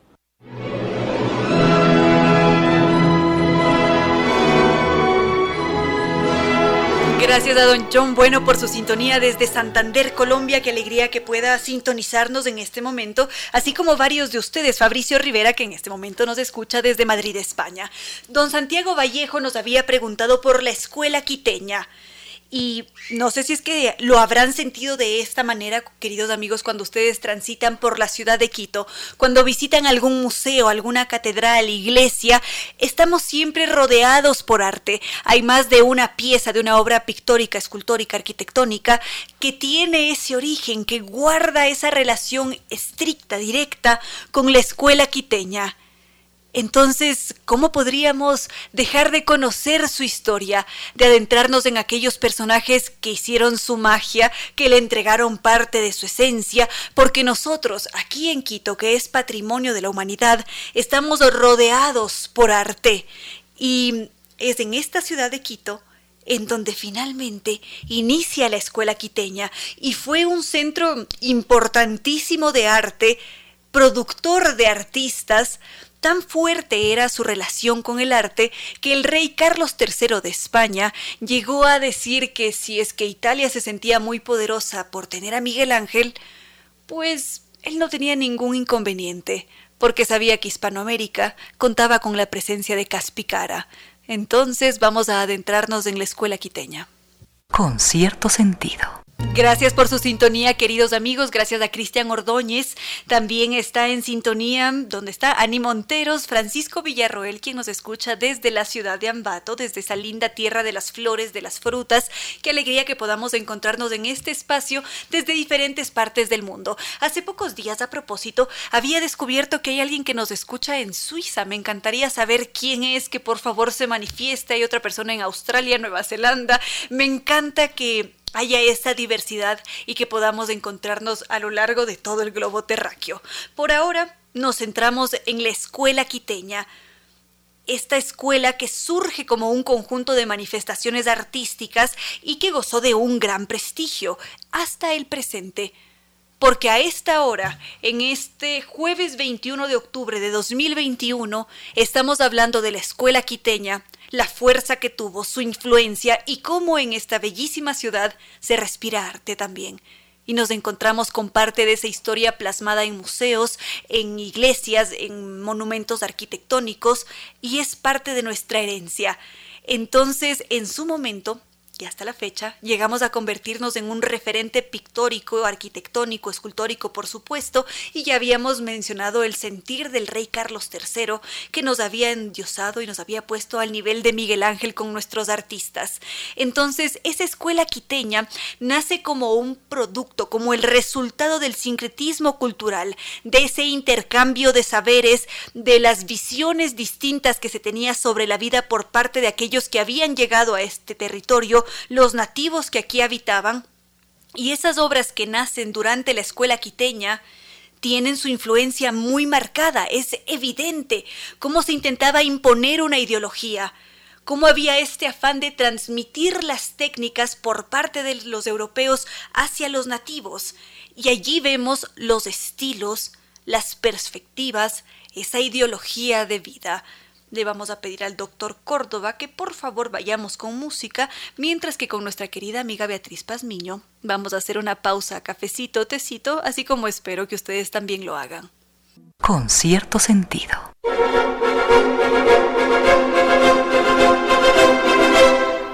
Continuamos, queridos amigos, envueltos por la música, por la palabra, por otras épocas, porque en este preciso momento, sí, estamos aquí en 2021, quizás vemos por la ventana y hay algo de tráfico, llueve, por supuesto, en la capital quiteña y también en Azuay, fuertes lluvias. Nuestra querida amiga Betty nos decía que es impresionante, que son lluvias como nunca antes vistas y que siente que prácticamente se está acabando el mundo.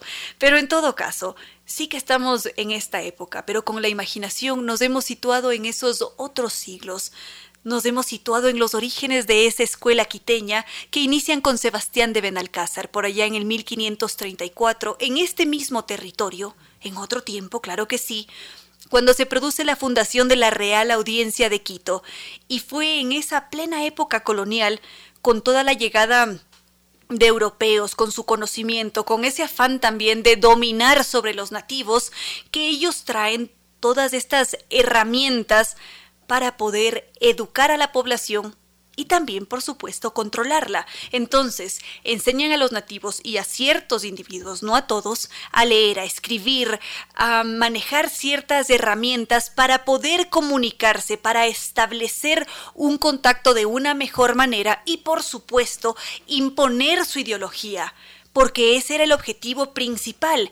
Entonces, de la mano de estas enseñanzas venían también las técnicas. Entonces empezaron quizás con estas formas de labrar la tierra, había ciertas técnicas europeas para trabajar la agricultura, Al mismo tiempo enseñaban este horneado de ladrillos y todo esto era importante porque de esa forma ellos podían introducir sus formas de ser, de pensar, de actuar y la gran mayoría de las veces no se hacían válidos los conocimientos propios nuestros de los nativos. Es más, solían despreciar ese conocimiento que era visto como ajeno, porque lo desconocido también infunde temor y además da esta sensación de inseguridad de no poder controlar a ese otro. De allí que fuese tan necesario esta imposición. Y en los albores de la escuela quiteña, antes de arrancar con la pintura, se empezó por las edificaciones. Y estoy segura, convencida de que varios de ustedes, queridos amigos, Quizás lo han visto por fotos, han pisado ese templo, han escuchado hablar sobre él, han percibido esa descripción del convento de San Francisco y de su iglesia. Esa es una de las primeras muestras arquitectónicas que se desarrolló en los albores de la escuela quiteña, y fue realizado con esas técnicas que venían desde Europa, con los lineamientos que había que seguir, con el horneado de los ladrillos, y terminó convertido en el templo más importante de toda Hispanoamérica y se lo conoce como el Escorial de América. Y en ese preciso lugar, que es bellísimo, definitivamente vale la pena recorrerlo, percibirlo, sentirlo en todo caso, se albergan al menos 3.500 obras de la escuela quiteña y también en su momento su biblioteca fue una de las más imponentes, de las más grandes de todo este continente. Así que díganme si es que no es magnífica, grandiosa la historia de este país, de este territorio y también del mundo entero. Con cierto sentido. Gracias a Franca, Ricardo, a Antonio Marco, a Michael, quienes también se encuentran en sintonía en este momento, también don Carlos Fernando. Ahora estábamos centrados en la escuela quiteña, en este, en este surgir, emerger de varios artistas y hubo ciertas figuras cruciales en este, en este proceso, porque estaba allí en la escuela quiteña que venía formada por parte de los franciscanos. Hubo dos figuras en particular que le dieron su línea, su estructura, su fuerza también. Por una parte estaba Fray Pedro Gocial, que fue una de esas figuras importantísimas en la creación de la escuela quiteña en su enseñanza, y también Fray Jodoco Rique, quien también tiene una relación directa con toda la, creación de la cerveza, la, la, producción de la cerveza por acá. Pero bueno, en todo caso, volvamos con nuestra escuela quiteña. Hay algo importantísimo en este aspecto, y es que no podríamos dejar de lado el aprendizaje de la lengua oficial del imperio. Es decir, para uno poder formar parte de la escuela quiteña, para considerarse un artista, había que saber leer y escribir. Era imposible desligarse de ese hecho, porque esas eran las formas que se tenía para identificar al artista y también para pertenecer a una cierta élite de aquellos que tenían esa habilidad. Y si es que esto lo sabemos, es porque hay toda una serie de documentos que dan evidencia, que confirman este hecho.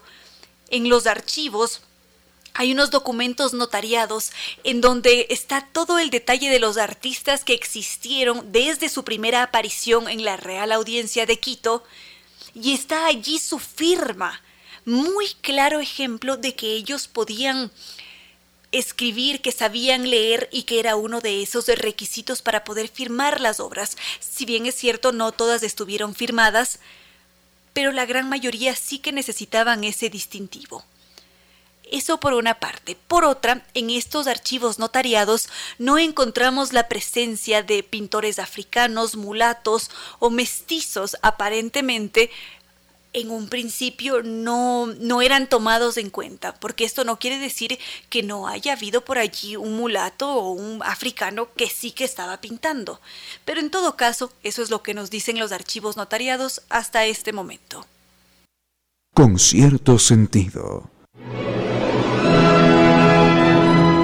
Gracias a don Marco Vinicio que en este momento nos dice que la escuela quiteña es el baluarte en el arte que nos ha permitido demostrar la capacidad de nuestros artistas. Está disfrutando del tema Milión. Gracias por sus mensajes, por sus comentarios. Gracias a todos ustedes, queridos amigos, que se dan ese tiempo para interactuar con nosotros. Entonces, estábamos centrados en la escuela quiteña, en esas figuras que fueron relevantes para la formación de la escuela quiteña y están allí, por supuesto, las pinturas, esas formas visuales que ya son el producto de la escuela quiteña, de ese colegio de San Andrés que formaba artistas. Más adelante el colegio de San Andrés desaparece, pero en todo caso está allí la escuela quiteña y como habíamos mencionado, es sumamente importante la presencia de las letras, porque era esa lengua que dominaba en el imperio bueno, con la llegada de los españoles, la que dio forma a esa escuela quiteña, la que empezó a controlar toda la experiencia colonial.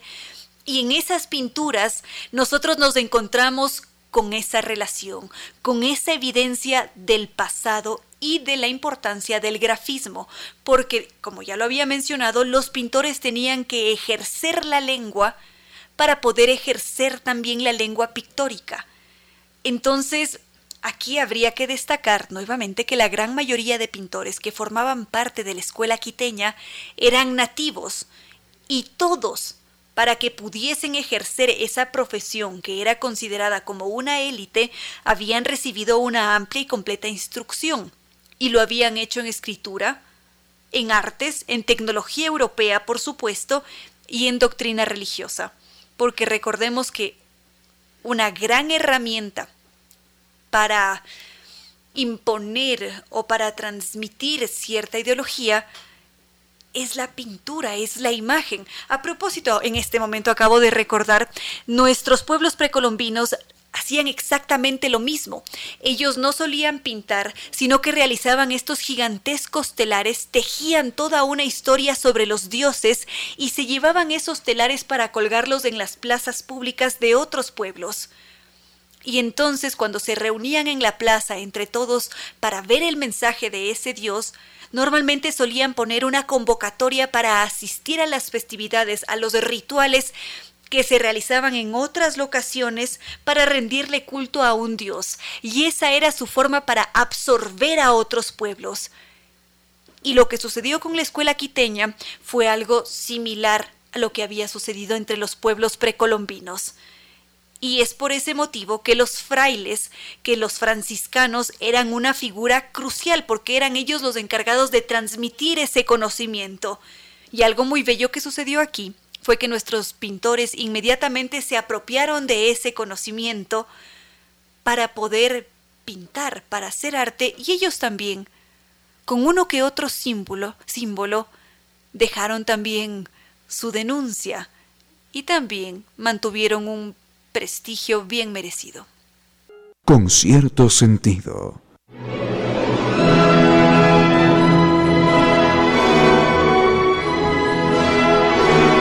Gracias nuevamente por sus mensajes a don Juan Carlos, también Galo Dávalos, Agustín Carrión, mil y un gracias. Ya para cerrar brevemente con este tema porque nos hemos alargado un poco y tenemos que darle paso a nuestra entrevistada de hoy, a Mariana Moya, solamente cerrar a la escuela quiteña, a esta institución que nos ha dejado un gran legado histórico, pictórico, muy diverso también, escultórico, arquitectónico, bellísimo además. Hay que recordar que todos esos nativos dejaron alma, corazón y vida en esas obras. Fueron ellos quienes con todas su fuerza, con el sudor de su frente, levantaron grandes infraestructuras, porque desde allí nace, porque esa mano de obra nativa era necesaria para que esos individuos que habían llegado desde el extranjero pudiesen construir su famosísimo imperio, su colonia.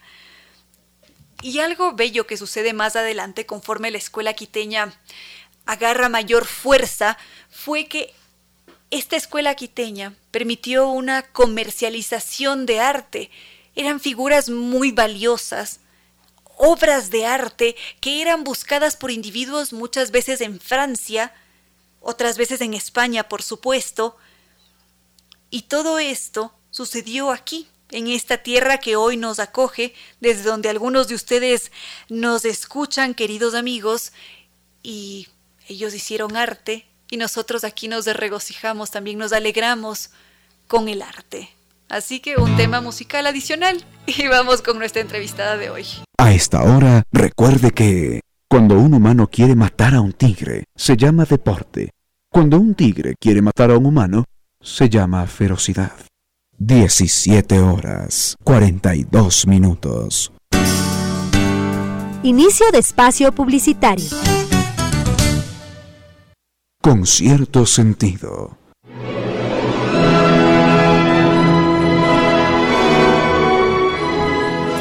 43 de la tarde, queridos amigos, y queremos recordarles que este espacio cuenta con la presencia del Colegio Ecuatoriano Español América Latina, con una formación de excelencia para sus hijos. Colegio Ecuatoriano Español América Latina ofrece doble titulación, bachillerato ecuatoriano y bachillerato español, y así su hijo podrá estudiar en cualquier universidad que prefiera de la Unión Europea. Además, el Colegio Ecuatoriano Español América Latina mantiene convenios con la Universidad de Bloomington y también de Iowa para aprendizaje del inglés y conscientes de la importancia de la interacción y el encuentro humano, ofrecen presencialidad del 100% en su nivel inicial y básica elemental con todas las medidas de bioseguridad. Hoy precisamente nos van a dar más detalles sobre este tema, pero en caso de querer conocer mucho más sobre el modelo educativo podemos hacerlo a través de la página web www.soyamericalatina.edu.es o llamar al 246-3131. Para sus hijos, Colegio Ecuatoriano Español América Latina, 32 años de experiencia y de excelencia.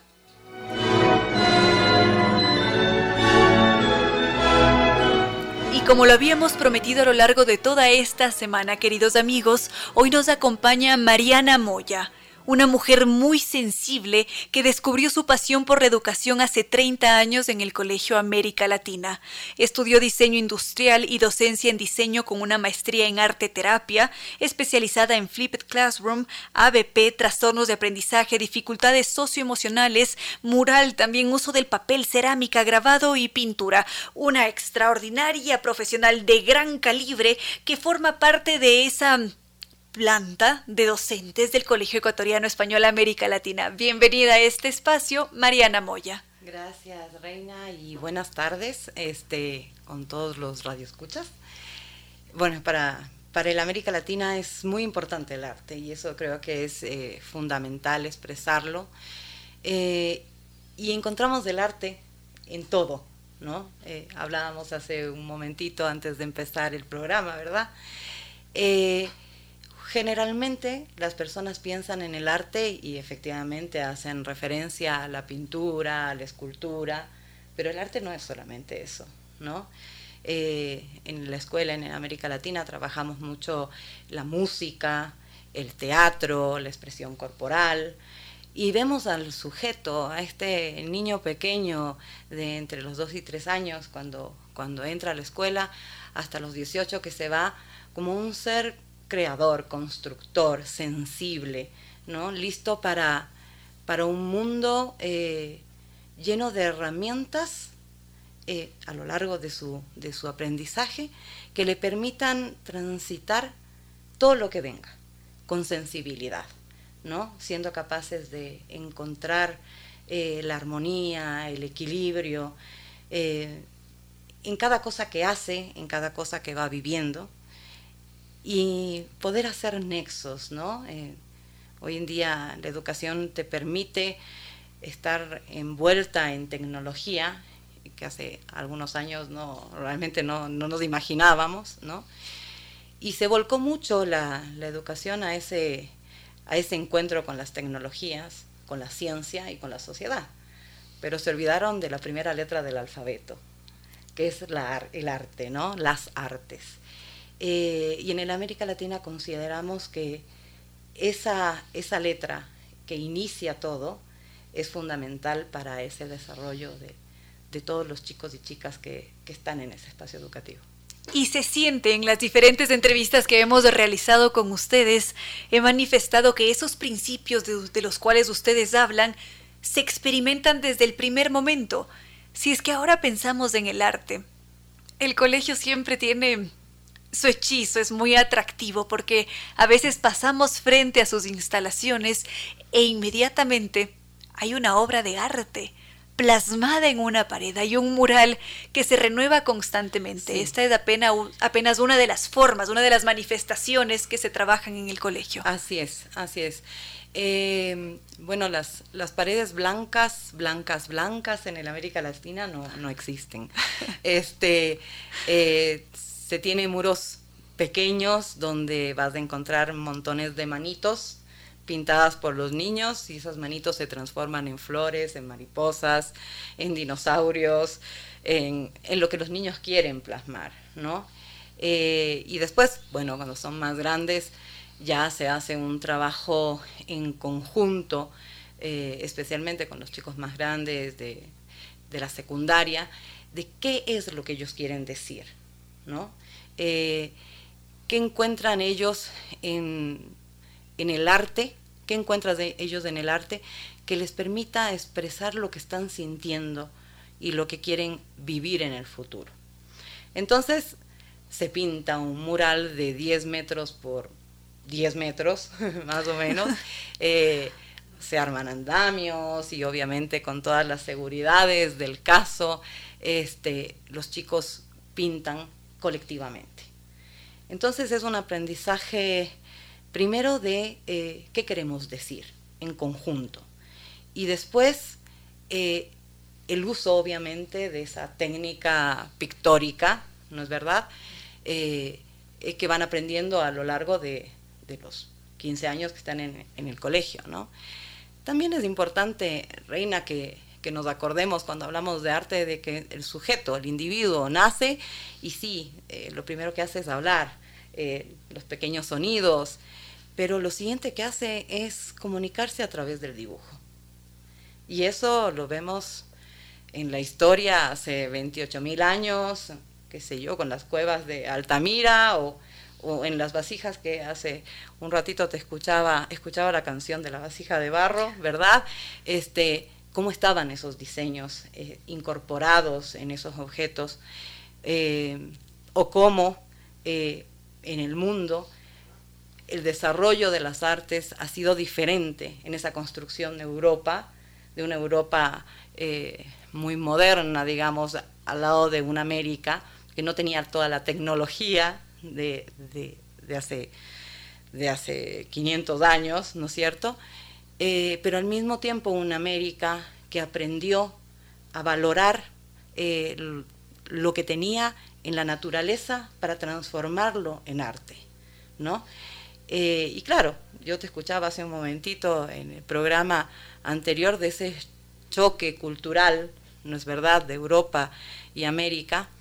Y yo te puedo decir que en América Latina este, no vivimos el choque cultural España-Ecuador, sino vivimos un enriquecimiento de, de todo aquello que el viejo mundo, digamos, nos puede dar y todo aquello que este nuevo mundo le puede dar a Europa.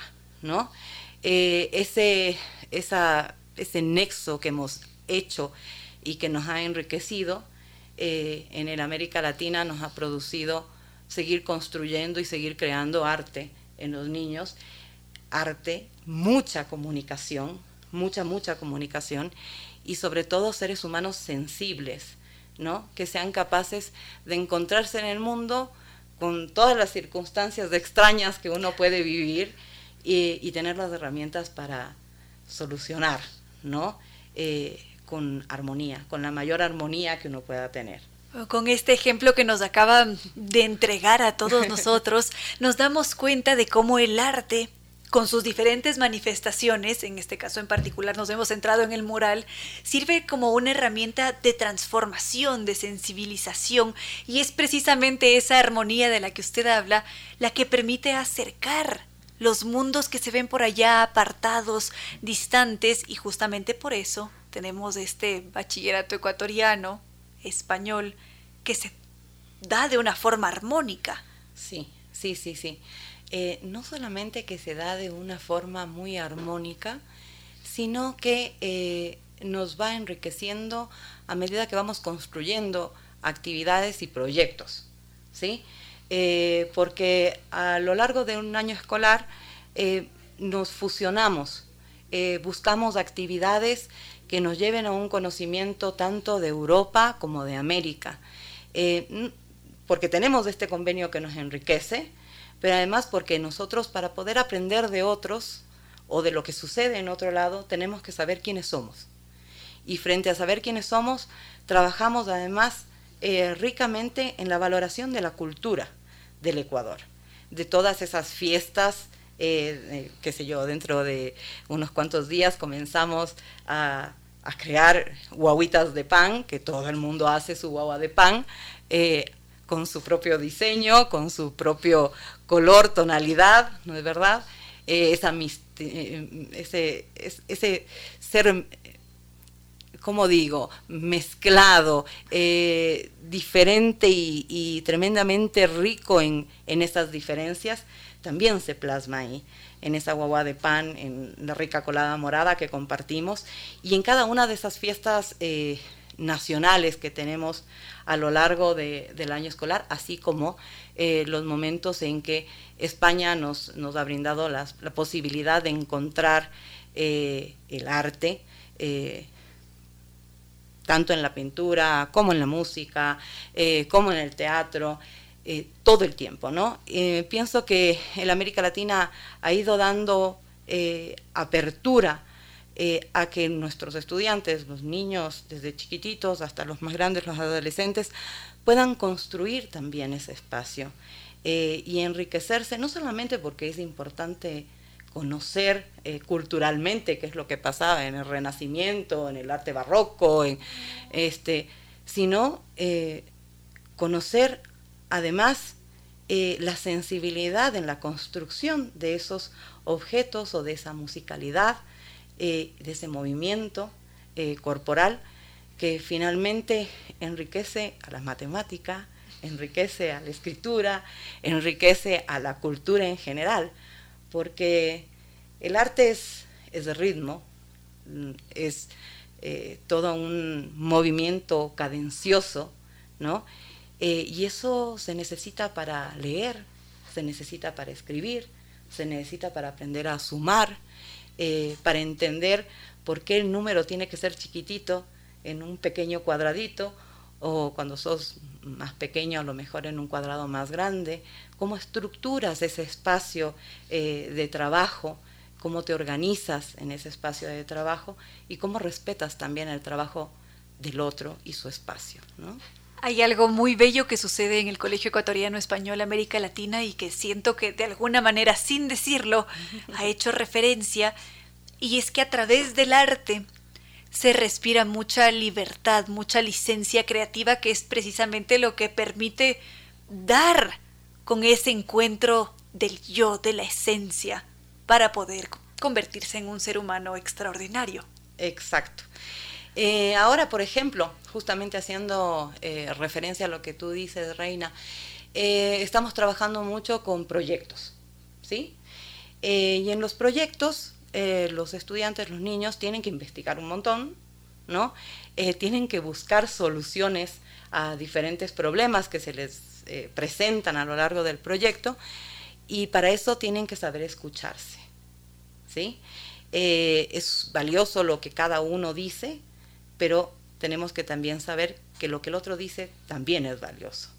Entonces, el arte te lleva a tener en la medida de, todas las posibilidades que se pueden enfrentar en, el mundo, eh, una autoestima buena, sana, ¿no? que te permite también escuchar al otro y que te permite ser respetuoso con el otro. Eh, entonces, bueno, en la escuela lo que hacemos es armar grupos de trabajo, eh, muchas veces por afinidad, otras veces intentando también que aprendan de otros niños con los que a lo mejor no tienen tantas relaciones, pero que al final terminan este, siendo muy amigos a lo largo del tiempo este, y terminan aprendiendo entre sí. ¿no? Eh, no hay error y eso es importante. No hay niño que no cante, no hay niño que no pinte, no hay niño que eh, no toque música o no haga música, ¿no? Eh, Creo que eso es una máxima. Algún niño siempre te dice, yo no sé dibujar. No, es que a mí no me sale cantar. Eh, no, es que yo para el teatro soy muy malo porque soy muy tímido. ¿no? No, todos podemos. Todos nacemos libres de ese, de ese estar coartado al no puedo. ¿no? Y pienso que en América Latina eh, trabajamos justamente para que te sientas sereno en ese enfrentarte al color, a la textura, al movimiento, al sonido, a construir y crear arte y ser arte, ¿no? Es decir, que se levantan las barreras que nos imponemos mentalmente en algunas ocasiones. Sí, sí, se levantan las barreras. Justo en, una de las paredes exteriores del colegio hay una serie de, dibujos de mural eh, que son eh, están relacionadas con eh, el Ecuador, con los diferentes lugares, ¿no? Entonces tienes sierra, costa, oriente, ¿no? Y es muy gracioso porque si uno se fija bien lo que dice el mural, dice que somos un sueño, porque cada uno de estos espacios está dentro de una burbuja, ¿no? De esa burbuja que tiene que ser cuidada, ¿no? Entonces es aprender a cuidar lo que está a nuestro alrededor. Eh, tiene que el sujeto, el individuo, el niño, este adolescente que, que, quiere comerse el mundo, tiene que aprender a cuidarse y a cuidar lo que está a su alrededor para poder tener la fuerza de, eh, cuando sea adulto, enfrentarse al micrófono, ¿no? Eh, por primera vez y aunque uno esté aterrado, este, decir, bueno, puedo compartir lo que sé. Bueno, ahora escuchando a Mariana Moya, les confieso, queridos amigos, y le confieso también a Mariana, al doctor Córdoba y a Beatriz Pazmiño, que a mí me encantaría formarme nuevamente en el Colegio Ecuatoriano Español América Latina. Me encantaría retornar y volver a vivir estos principios, sentar las bases del crecimiento humano y también académico. ¿Cómo se siente usted cada vez que da una clase de arte? Eh, bueno, yo pienso que eh, la docencia en general tiene que ser eh, amada por quien la va a, ejercer. No todo el mundo eh, está listo para ser profe, ¿no? a mí me fascina mi trabajo. me gusta muchísimo mi trabajo. Amo cada mañana ir a la escuela. No solamente porque gozo ¿no? que eso ya es eh, importante, poder ir a un trabajo que uno goza, en el que uno está feliz, eh, sino porque aprendo, diariamente aprendo. Y aprendo de cada uno de esos niños que va a la escuela. Eh, de cada gesto, de cada cosa que te quieren compartir a través, en mi caso, a través del dibujo, de la pintura, de, trabajar con arcilla, con plastilina, te dicen mil cosas, ¿no? y pienso que es un lujo, ¿no? Eh, yo desearía que todos tengamos el mismo lujo que tengo yo de poder ir a, un trabajo que a uno le gusta y en el que uno quiere eh, construir permanentemente, ¿no? Bueno, vamos 30 años, creo que eh, todavía me, aguantan, entonces este, espero poder seguir compartiendo lo que sé y aprendiendo permanentemente de, de esos niños, sobre todo que son, que son vida. Seguro que sí. Resultados con los que se ha encontrado en el largo plazo.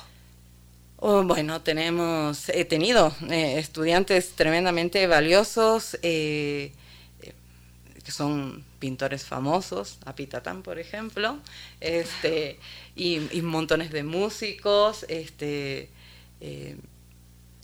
hay de, todo, incluso los, los eh, los, estudiantes que son eh, matemáticos hoy en día te, miran, se encuentran en la calle y te, se acuerdan de uno y dicen, sí, tú decías que seamos ordenados, que cuidemos la línea y me ha servido, ¿no?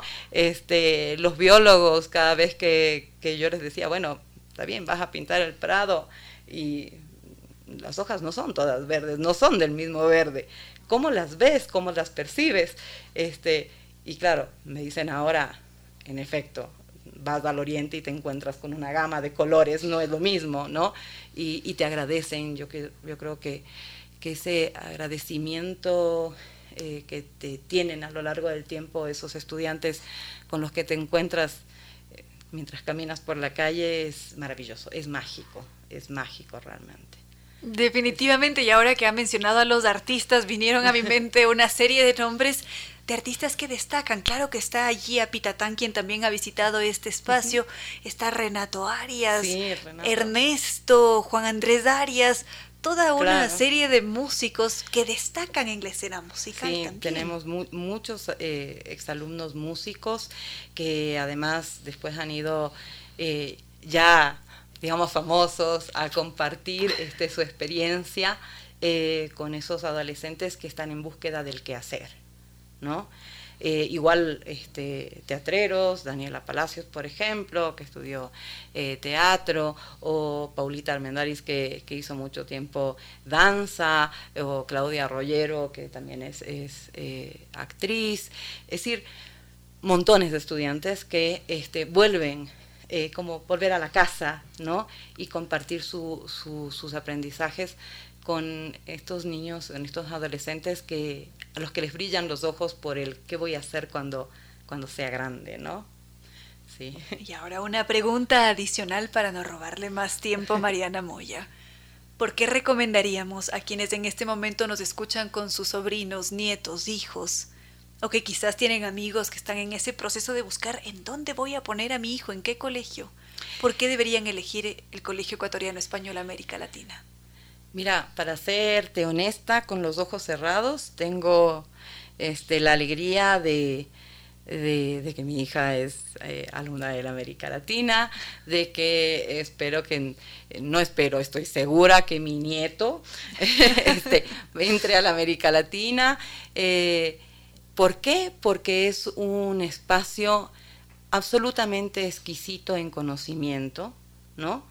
Eh, en una excelencia académica que no eh, tiene como único punto el que sepas más de matemáticas o de biología o de química, sino el que sepas más de todas esas eh, ramas de conocimiento como que sepas tanto de ti mismo, de esa sensibilidad de ser humano. En América Latina lo que hace es trabajar con el ser humano entero, global, no con una parte, sino con todo. Entonces, desde, desde ese punto, desde ese encuentro con un ser humano libre, bueno, este, inteligente, eh, luchador, eh, trabajador, pues entonces, sin lugar a dudas, el América Latina.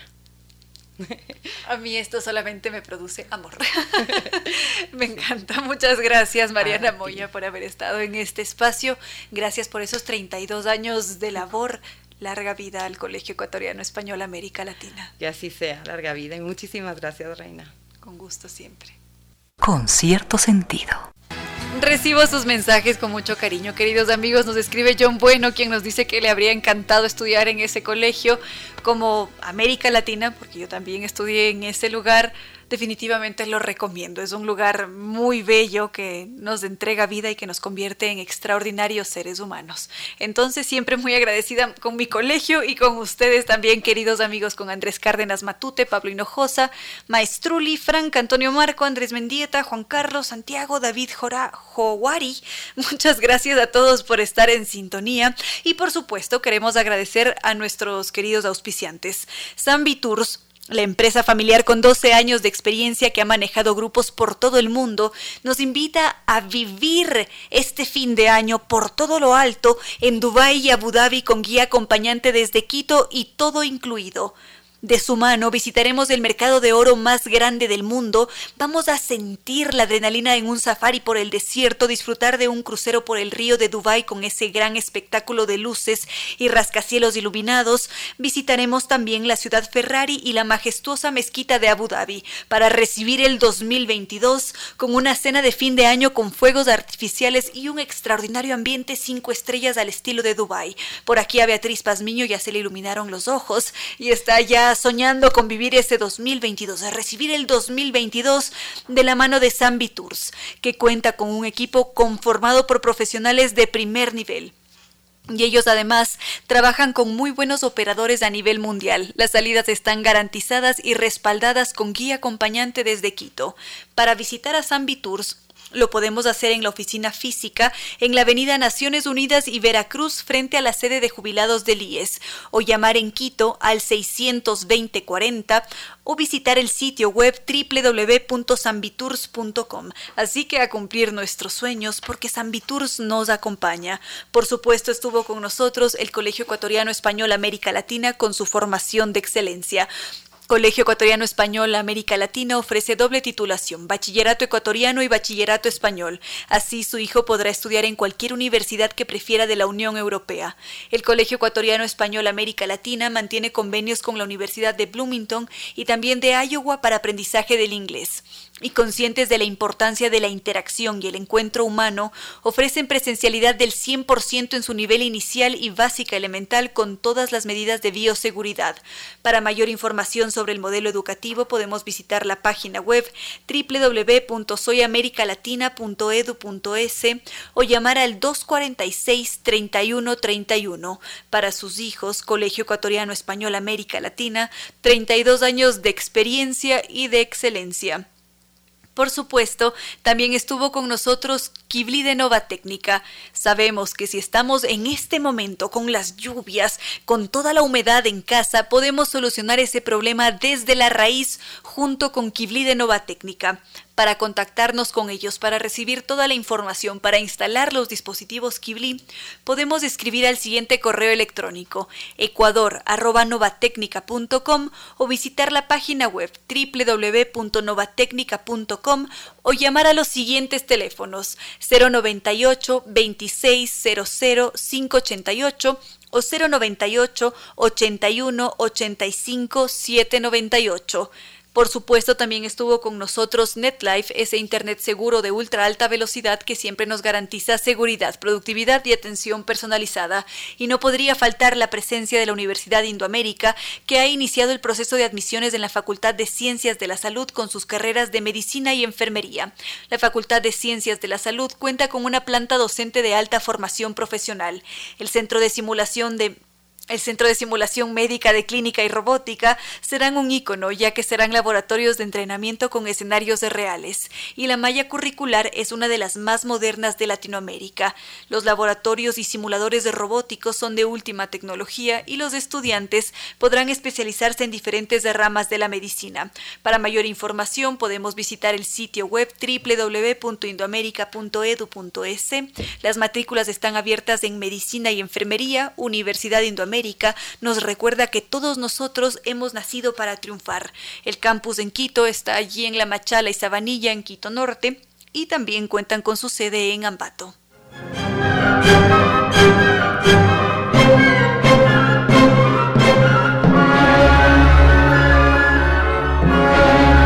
Gracias al doctor Córdoba en Controles, gracias a Beatriz Pazmiño por habernos acompañado esta tarde, gracias a cada uno de ustedes, queridos amigos, que ha compartido con nosotros esta tarde con cierto sentido. Todos nosotros que hemos volado gracias a la música, a la palabra, que nos hemos dejado envolver por esas historias de otros tiempos o de los actuales también. ¿Por qué no? Para mí siempre es un verdadero gusto, así como también lo es para Ramiro, poder interactuar con ustedes. Entonces recuerden que nos pueden escribir a nuestro correo electrónico con cierto sentido gmail.com o a través de nuestra página de Facebook con cierto sentido Twitter arroba Reina Victoria DZ o si no a través de la red social de Instagram arroba Reina Victoria 10. Y espero, queridos amigos, que hayan visitado tanto nuestra página de Facebook como de YouTube Ramiro Díez y Reina Díez con cierto sentido, porque a lo largo de estos días nos vamos a dejar envolver en cambio por la filosofía oriental, por ese ser Confucio que ha dejado grandes enseñanzas. Esperamos leer allí sus comentarios. Muchas gracias nuevamente. Son las seis y cuarto de la tarde y ya en este punto no queda más que decirles que no fue más por hoy que los queremos mucho y que será hasta el día de mañana.